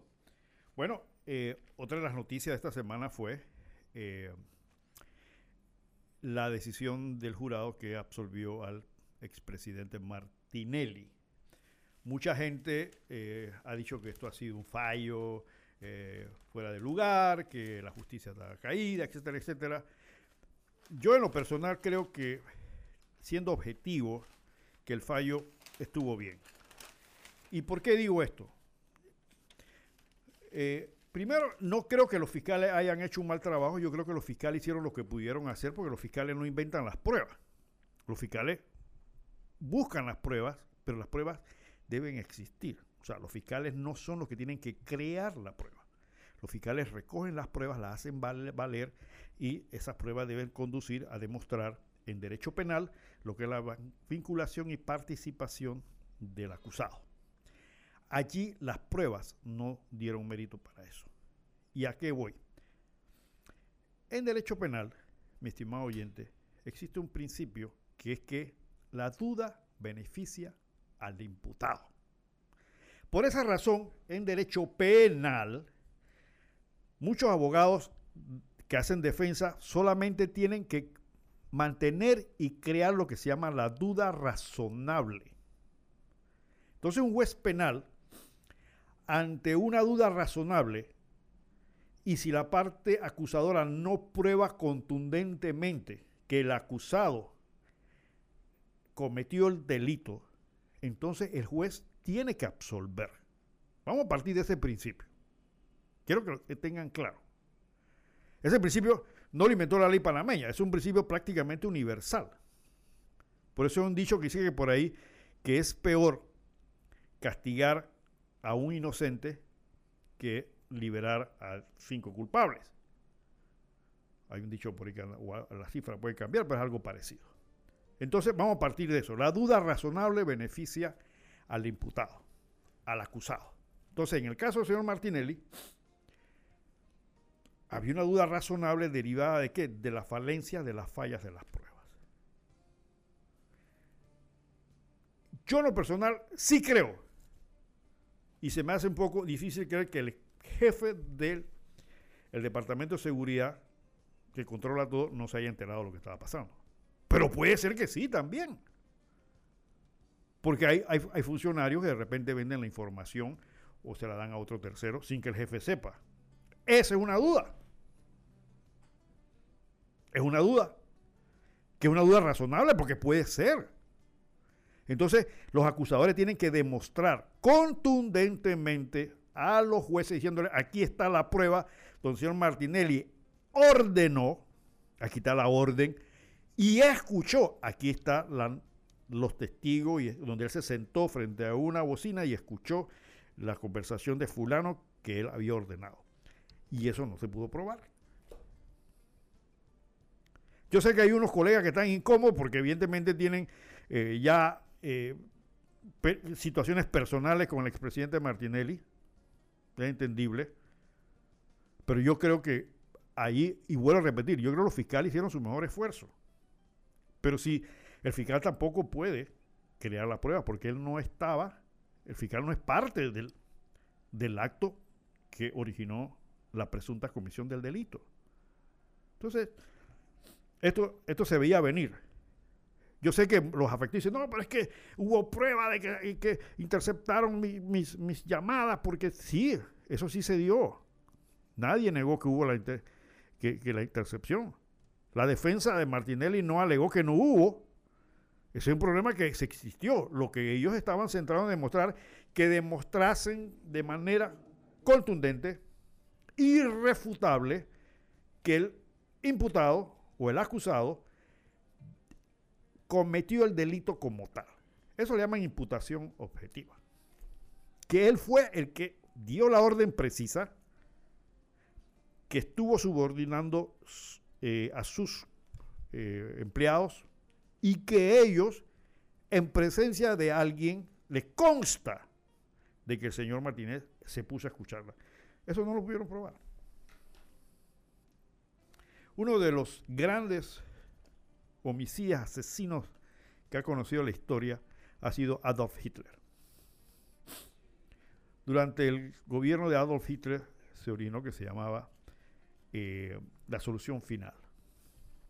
La solución final, de acuerdo a la doctrina fascista, era eliminar sobre todo a los judíos que consideraban raza inferior y otras razas inferiores del planeta. Y se organizaron campamentos donde cabían miles de personas para exterminarlos, para matarlos. Y luego los quemaban en unos hornos. Más de 4 millones de personas fueron asesinadas en esa forma. Pero no existe una sola orden escrita ni confirmada que Adolf Hitler dio la orden para hacer eso. No existen. Pero todo el mundo entiende que evidentemente se hizo porque él estaba apoyando esa decisión y que nadie hubiera hecho nada sin el consentimiento de Adolf Hitler en ese sentido. Entonces, no existe una sola orden escrita que diga, sí, el tipo dijo aquí, ármense los, los, campamentos, ejecuten a fulanos, eh, quemen los cadáveres. No, no existe. Algo parecido. Pero es imposible pensar que el señor Hitler no sabía que se estaban ganando, gastando millones de marcos de la moneda alemana de la época en mantener estos eh, centros donde llegaba eh, la Cruz Roja incluso a aportar a veces beneficios, los pocos que podía a esta gente. Pero no existe la orden. Entonces, bueno, lo que pasa es que el Señor es eh, inocente porque no, no dio la orden, todos sabemos. Entonces, en este caso en particular, allí la fiscalía no podía hacer más de lo que pudo hacer. Aparte de que muchas pruebas fueron eh, eh, degeneradas, o sea, muchas pruebas la defensa pudo demostrar que no eran, que no tenían la validez procesal, ojo, procesal y legal necesaria para conducir a una culpabilidad. Así que esa es mi opinión. Yo, yo entiendo que muchos colegas han dicho que no, que, lo que todo el mundo sabía que sí, todo el mundo sabía que hubo los pinchazos. Nadie ha negado eso. Todas varias de las víctimas reconocieron sus correos y sus llamadas. Varias de las víctimas transaron y negociaron antes del juicio. Es por algo, ¿no? Pero, evidentemente, yo creo que ahí, ahí se aplicó la ley, esa ley, y no se aplicó lo moral, porque en este caso lo que se estaba era juzgando una parte eh, legal. Ahora, la absolución del presidente Martinelli va a crear una serie de movimientos en el ajedrez político ahora, porque ya él dijo que se va a lanzar a candidato. Y lamentablemente en este país hay una gran cantidad de votantes que ven al presidente Martinelli como una opción política. No sé, se olvidan tal vez, hay que revisar lo ocurrido durante el, gobierno del presidente Martinelli, de los sobrecostos, del problema de Odebrecht, de los 460 millones que se destinaron a las juntas comunales. Hay una serie de cosas ahí, pero como decía mi viejo amigo político ya difunto, el pueblo tiene memoria corta. Y si le meten algo en el bolsillo, más aún todavía. Por esa razón hay un dicho que dice los pueblos tienen los gobiernos que se merecen. Así que eh, eso, mi opinión en cuanto a lo que dice Martín, habrá muchas argumentaciones jurídicas, he visto varias eh, muy inteligentes, muy, muy, muy pensadas sobre esto. Ya no cabe recurso, por ahí están diciendo que van a presentar una, ya esta película se acabó, ya, ya. La ley dice clarita que después de un segundo juzgamiento no cabe ningún otro recurso. Esto no puede seguir de que vamos nuevamente a acusarlo. No, por lo mismo no pueden acusarlo. Ya eso se acabó. Es como el juego de béisbol. ¿Cuántos innings tienen? Nueve. el último inning se acabó el juego ya. Ah, no, que yo voy a inventar un inning porque yo no gané. No, no, no, no se puede. Ya se acabó. Se acabó. Listo, se acabó. Ahora, que lo intenten, nadie puede impedir que los acusadores inventen algo. Eso no lo podemos impedir. Pero que tienen en contra una pared muy sólida, que es la propia ley, que le dice que ya después de un segundo juzgamiento no queda recurso alguno. Veamos cómo pueden ellos tumbar esa pared, pero lo veo extremadamente difícil. Aparte de que hay un, un amparo de garantía dando vuelta por la corte, que podría en un momento dado acabar de sellar el asunto si este, declarasen que el proceso del señor Martinelli ante la Corte Suprema fue inconstitucional y demás. Lo que sí es que si el señor Martinelli se lanza presidente, yo sí creo que va a ser un contrincante duro. Del otro lado no veo a nadie que valga la pena. Me da mucha pena y, con todo respeto al señor Lombana, tampoco lo veo como la persona que este país necesita. He escuchado los argumentos de Lombana y el licenciado, que lo he invitado al programa varias veces y siempre hay una excusa para no, no comparecer. Este, los argumentos son los argumentos que todo el mundo dice. O sea, lamentablemente las propuestas del licenciado Lombana son las propuestas que la gente quiere escuchar. Analízalo para que vea. Pero no hay perspectiva de, una, de un estadista, de una política de Estado, de una visión general del país a 25, 30 años, no lo hay. Entonces, es, es a mi juicio, a mi juicio personal es votar el voto. No hay. El amigo Rómulo, el colega Rómulo, que no sé si va a competir, no sé cuáles son las propuestas. No hay ningún fundamento ideológico tampoco que valga la pena. Y el único partido que tiene una base ideológica y que tiene una base ideológica que la desconoce es el PRD. Pero el PRD ha demostrado ser un partido que en esta vuelta se ha comportado como si fuera una empresa privada dedicada a ver cómo succiona los recursos del Estado para su propio beneficio no lo digo yo, ahí están los periódicos todos los días, todas las cosas que hacen en la Asamblea bajo la sombra de la legalidad. La ley lo permite. Entonces, no sé, algunos dicen que ya el PRD en esta vuelta no va. Eh, algunos dicen que están preparándose para comprar conciencia en cantidades, que están eh, preparándose con varios millones porque saben que este pueblo votante se compra y que así es. Mire, este, eh, el día, ah, quiero felicitar, se me pagaba por fuera a las damas santeñas de Chorrera que hicieron una, tremenda actividad. Estas señoras no descansan nunca, sobre todo también a la, a la licenciada Aris, Adis de, de, Velázquez, que es la dama santeña, eh, esposa del señor alcalde Chorrera. A mí mm, me satisface mucho ver cómo gente madura, mayor, mantiene las tradiciones de este país. Los santeños son unos que las conservan, un bastión donde conservan sus tradiciones. Sin embargo, la juventud está perdiendo. Yo no escuché en las emisoras de radio durante este 3, 4, 5 de noviembre motivaciones, música típica panameña. Pura porquería de reggae, como siempre. ¿O estoy equivocado, Camilo, tú que estás más metido en esto?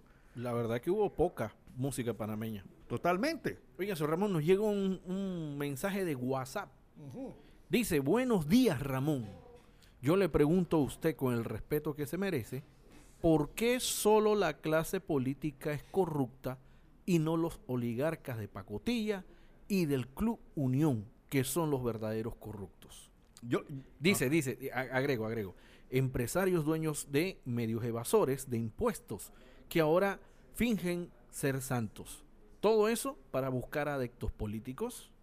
Primero que todo, si hablamos de corruptos, el poder económico es peor. Gracias. Ok, esa es una pregunta bien interesante. Muy buena. Muy buena y yo le voy a responder. Los corruptos no solamente están en el gobierno. Él tiene toda la razón. Hay corruptos en todos lados. Y no tienen que ser miembros de un club social o de lo que él llama la oligarquía, los corruptos, porque somos corruptos aquellos que intentan coimear a un policía. Porque es que la corrupción es como un juego de fútbol. Tú no puedes jugar fútbol solo, tiene que haber otro equipo. Entonces, en la corrupción hay dos polos, el corruptor y el corrupto. Entonces, tú cuando pagas que te agarra un policía y entonces vas con la idea de que te voy a dar algo, ya estás incursionando en corrupción.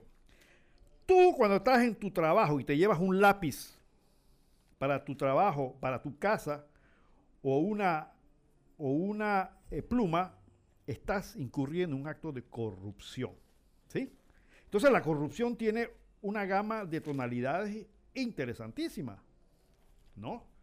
Entonces, no solamente está eh, en las, eh, como dice el oyente, en los, en los funcionarios del gobierno, pero lo que pasa, mi estimado oyente, es que los funcionarios de gobierno, en principio, no deben ser corruptos. Y como he dicho muchas veces, no solamente no deben serlo, sino ni siquiera aparentarlo. Por el simple razón de que tú le estás dando a él, tú, tú, tú, yo, le estás dando el poder que luego van a ejercer sobre ti. Los que llaman oligarcas, que son empresas privadas, tú no le das ningún poder.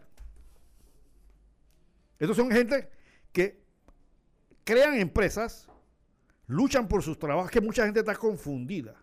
Mucha gente piensa que porque perteneces a un club social tú eres un vago y te paras a las 10 de la mañana y que no trabajas. Estás perfectamente equivocado, mi estimado oyente.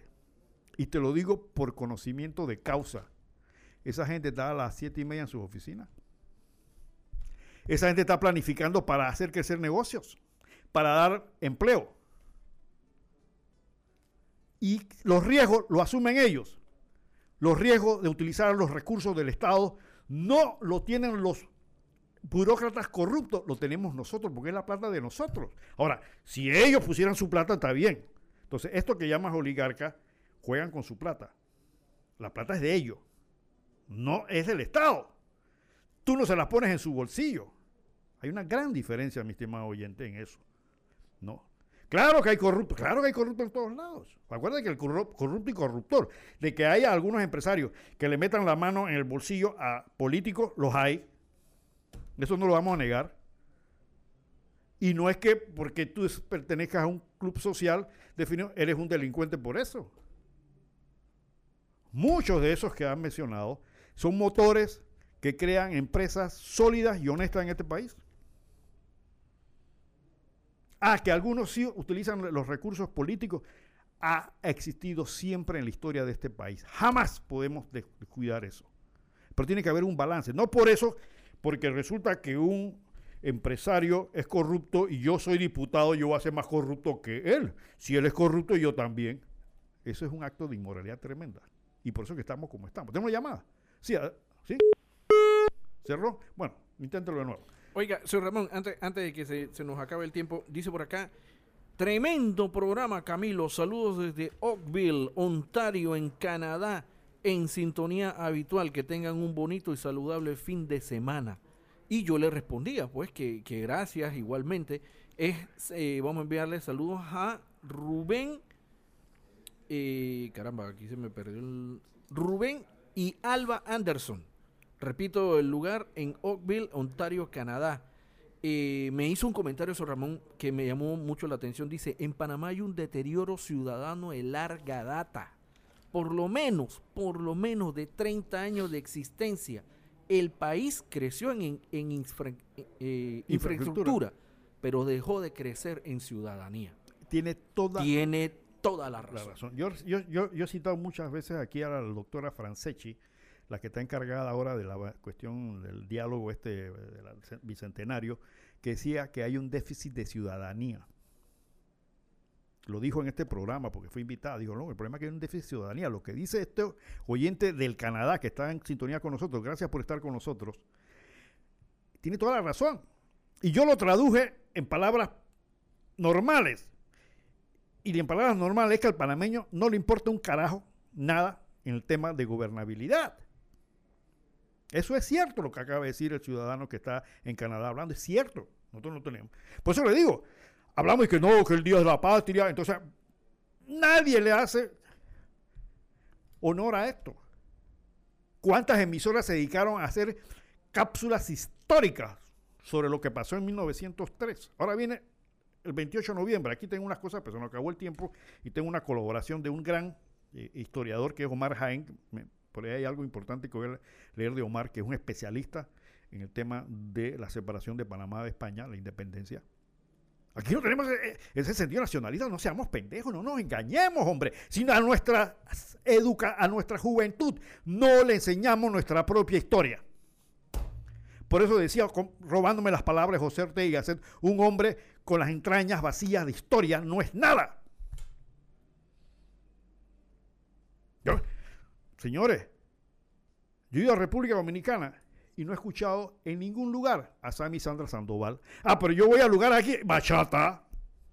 En la feria, bachata. Y le pregunto, oiga, ¿usted este, qué está poniendo? Ah, ¿es bachata o es, ¿cómo se llama la otra eh, colombiana? Eh, eh, y vallenato. vallenato. Pero yo no, yo no he escuchado en Cali ni en Bogotá a Sammy ni a Osvaldo Ayala. Porque somos tan pendejos que no nos damos cuenta que cada vez que escuchamos esas cosas, estamos pagando por eso. Sí, tú, oyente que me estás escuchando. Cada vez que tú escuchas un vallenato y que escuches una cuestión, estás pagando por eso. ¿Por qué? Porque las emisoras tienen que pagar derechos sobre eso. Y lo pagan porque tú lo estás oyendo. Y porque los anunciantes le pagan a la emisora porque saben que tú, pendejo, lo estás oyendo. Pero ve, ve a República Dominicana para ver si tú encuentras ah, escuchando a Sammy y a Sandra en los negocios. No.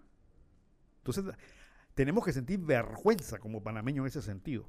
Hablamos pura paja. Disculpe que se los diga, el nacionalismo. Si no sabemos nuestra historia. Yo recuerdo hace unos años atrás que entrevistaron a alguien en Colón y, y, les preguntaron en Colón el 5 de noviembre, ¿y qué están celebrando? Y que el día de Colón. ¿Y qué es lo de Colón? Y que bueno, el día de Colón. ¿Pero qué fue lo que pasó? Le dije, bueno, el día de Colón. Y ahí no salía. Ah, pues estaban en la calle celebrando, brincando y saltando. Simplemente eso. Ese es como ayer, señor Ramón. ¿Cuánta, cuánta gente le había tirado veneno a la selección en el hasta el minuto 77? ¿Ah? Y después todo el mundo celebrando la victoria. Porque el panameño puede hacer muchas cosas. Yo creo, yo siempre lo he dicho, somos un país pequeño con sombra de gigante, pero no nos damos cuenta de eso porque nos menospreciamos. Cada vez que tú tiras basura a la calle, te estás menospreciando. ¿Por qué? Porque estás, estás ensuciando tu, suelo, tu patria, hombre. Eso es lo que estás haciendo. Cada vez que tratas de escoger a un policía o a otro y al otro y al otro. Eh, estos, estos, inspectores que van a, inspeccionar los, los, negocios de los chinitos y demás, y que le piden coima, porque encontraron una rata o lo que sea, Ahí está la esencia entonces de nuestra nacionalidad. En otros países no pasa eso. Yo comentaba aquí una vez, un pariente mío estuvo en Alemania, entra a un supermercado y afuera llegó una señora y dejó la bicicleta con la, con la bolsa, con la cartera. Y esta, que era eh, una, pariente, una, señora, entró corriendo a, buscar a la señora y dijo, señora, se le quedó la bolsa en la, en la, en la bicicleta afuera. Y la alemana le dijo en inglés, pues no habla alemán, ¿qué, me estás hablando? Sí, sí, se le quedó la cartera. Dice, no, yo la dejé ahí. Pero es que se la pueden robar. No, eso no ocurre aquí. ¿Ves la diferencia de mentalidad? Aquí se roban la bicicleta y se roban la cartera. Pero allá, el concepto, ese ciudadano que respete y conoce sus derechos, entonces evidentemente no va a incurrir en ese acto. ¿Por qué? Porque esa es la cultura que se tiene. Entonces queremos avanzar, queremos parecer un país de tercer mundo. Aquí se le mete más plata a los carnavales que a la investigación científica. ¿Ah? ¿Por qué? Porque al pueblo le gusta la guaracha. Pero al pueblo no le gusta, eh, eh, la, cultura y la ciencia no, no dan votos. Yo hacía una encuesta una vez le preguntaba, ¿cuántos candidatos a representantes de corregimiento repartieron libros? Ni uno. Ni uno. Y no, no, lo que pasa es que para que si eso no, no va a solucionar. Ese es el conocimiento, pendejo. Esa es la llave para que sigas adelante. Pero si mientras no ves eso, evidentemente no ves nada. Eso es lo que ha pasado. Por eso tenemos gobiernos como los que hemos tenido, porque no solamente es el de gobierno del presidente Cortizo, sino todos estos gobiernos, a final de cuentas, eh, el, el resumen que hemos tenido no ha sido el más positivo. Y muchas, y le quiero decir al oyente que mandó el WhatsApp este sobre lo que llama oligarca, mucha de las eh, desarrollo económico de este país ha sido producto de las mentes privadas. Panamá vende el mejor café del mundo ahora mismo, no porque ha existido una política de gobierno para promover y desarrollar ese tipo de cultivo, porque empresarios asumieron los riesgos, porque empresarios privados se capacitaron, se instruyeron y compitieron a nivel internacional para lograr eso. Por eso es la gente que le llaman oligarcas. Muchas de las empresas que se hicieron cuando este país comenzó, es cierto, pertenecían a esos grupos, pero desarrollaron la industria del país que ya no existe, está en manos de extranjeros ahora mismo. Muchas de las marcas tradicionales panameñas ya no son panameñas. El café Durán no es panameño, está en manos de mexicanos. ¿Ah? Galletas Pascual, típico, ya no es de panameños. Entonces, usted va un supermercado. Yo me tomo la molestia de verificar las cosas. Usted va a un supermercado y encuentra latas de maíz enlatado, hecho en China, producido en China. Nosotros que producimos país consumimos maíz de China, vegetales de China. Vaya, revisen por favor cuando vayan a comprar al supermercado. Una enorme cantidad de marcas latinas. Abajo dice, hecho en la PCR, RCP, República Popular, R, República, RPC, República Popular de China. Busquen para que vean. Y entonces aquí tenemos productores de maíz. No entiendo. Tómense la molestia. Verifiquen cuando van al supermercado cuántos productos chinos de Tailandia. Sardinas. Nosotros no tenemos sardinas aquí en este país. ¿Por qué? Porque no tenemos una política pesquera. Entonces, dirán, no, que eso es el problema de la globalización. Ya sé, hay muchas excusas para eso. Pero cuando tú tienes un país y eres el capitán de un país, tú tienes que dirigir ese país a lograr los mejores beneficios. Y yo con esto no quiero eh, al comentario del oyente decir, no, que hay oligarcas que son... No, hay de todo en todas partes. Nadie es santo, definitivamente. Pero lo peor que tenemos nosotros es nuestra incapacidad de poder pensar al momento de escoger a quienes nos gobiernan.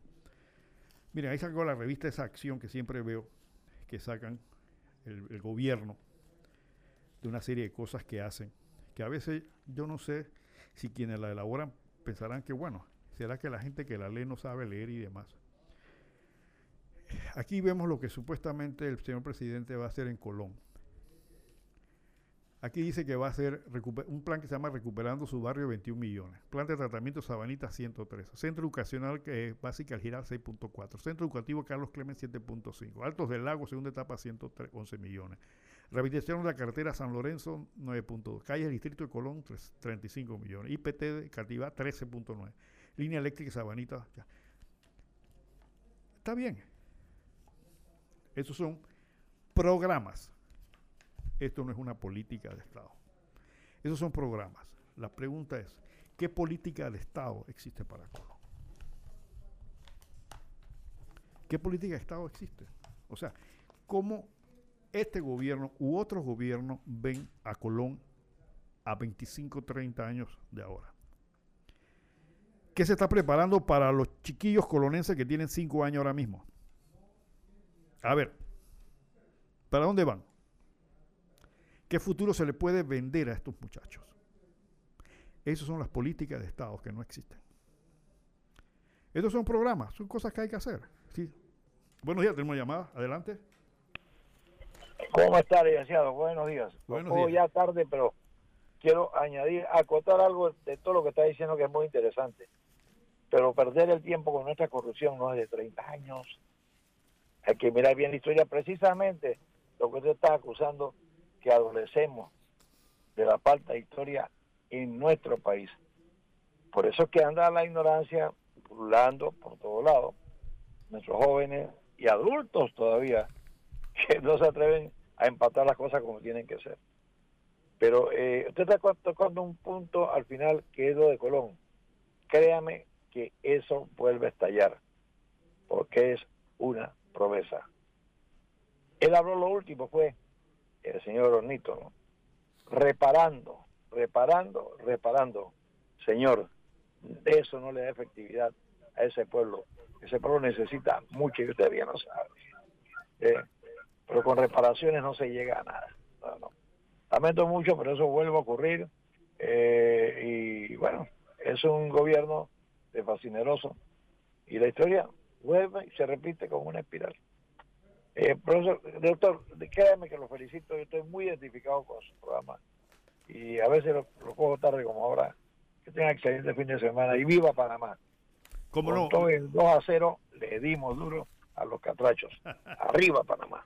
¿Cómo no, ¿Cómo no? Gracias. Bueno, esas son, eh, las particiones motivadoras que tenemos de nuestros oyentes. Sí, Colón necesita otras cosas. Lamentablemente, Colón necesita una política de Estado para integrarlo y desarrollarlo. Y eso es bastante trabajo que hay que hacer. Pero no esto que, con esto no quiero desmeritar, señor presidente, que está bien, hay que hacerlo. Si es que lo hacen, porque eso son, son, son promesas, ¿no? Hay que ver. Yo, yo invito al pueblo colonense aquí en Punto Mega a darle seguimiento a estas obras, a ver qué pasa. A ver qué pasa. Aquí a que termine el mandato, señor presidente. Hay que hacerlo. Esos son programas. Acuérdense que hemos definido, y entiéndalo, mi estimado oyente, unas cosas son políticas de Estado y otras cosas son programas o proyectos. Los proyectos y los programas son pequeñas partes de la política de Estado. Y tú me dirás, bueno, pero ¿qué es, qué es una política de Estado? Te lo voy a repetir. Una política de Estado es una planificación a largo plazo donde tienes objetivos determinados. Es decir, Colón, hoy, 2021, debe ser esto, debe ser esto en el 2035. Ya, punto. ¿Qué queremos hacerlo? Queremos hacerlo esto, esto y esto y esto. Para llegar allá, ¿qué necesitamos? Esto, esto, esto y esto.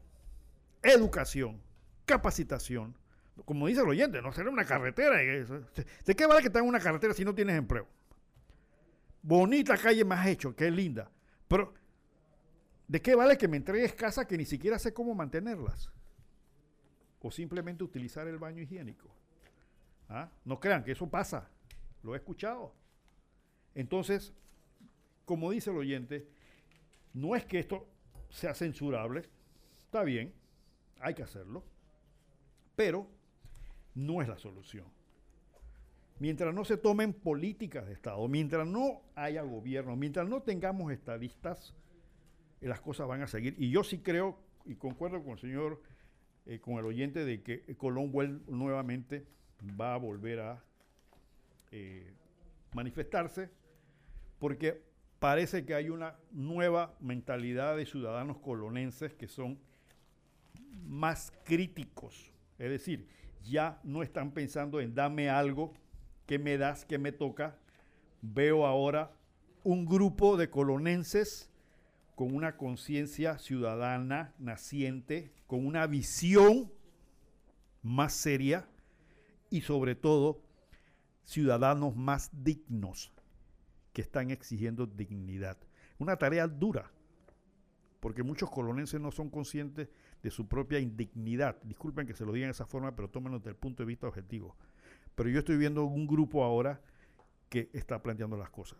Sí, todos los gobiernos hacen esto, le hacen programas. Y por eso que Colón sigue siendo el problema, porque no hay una política de Estado. Oye, se nos acabó el tiempo, Camilo. Se acabó el tiempo, qué pena. Bueno, yo quiero agradecer a todos los oyentes locales e internacionales por sus comentarios. Eh, tienen también el WhatsApp de la emisora, pueden también eh, mandar su WhatsApp, ah, se me pasó hoy al 619-6971. 619-6971 es el WhatsApp de, Punto Mega, así que ahí estaremos contestando. Hay muchas cosas que quedaron pendientes. No me queda más, mi estimados oyentes, que decirle a mi querido pueblón de la Chorrera que recuerde que, que más voy yo y Chicheme. Eh, Chorrera tiene que ser algo mejor.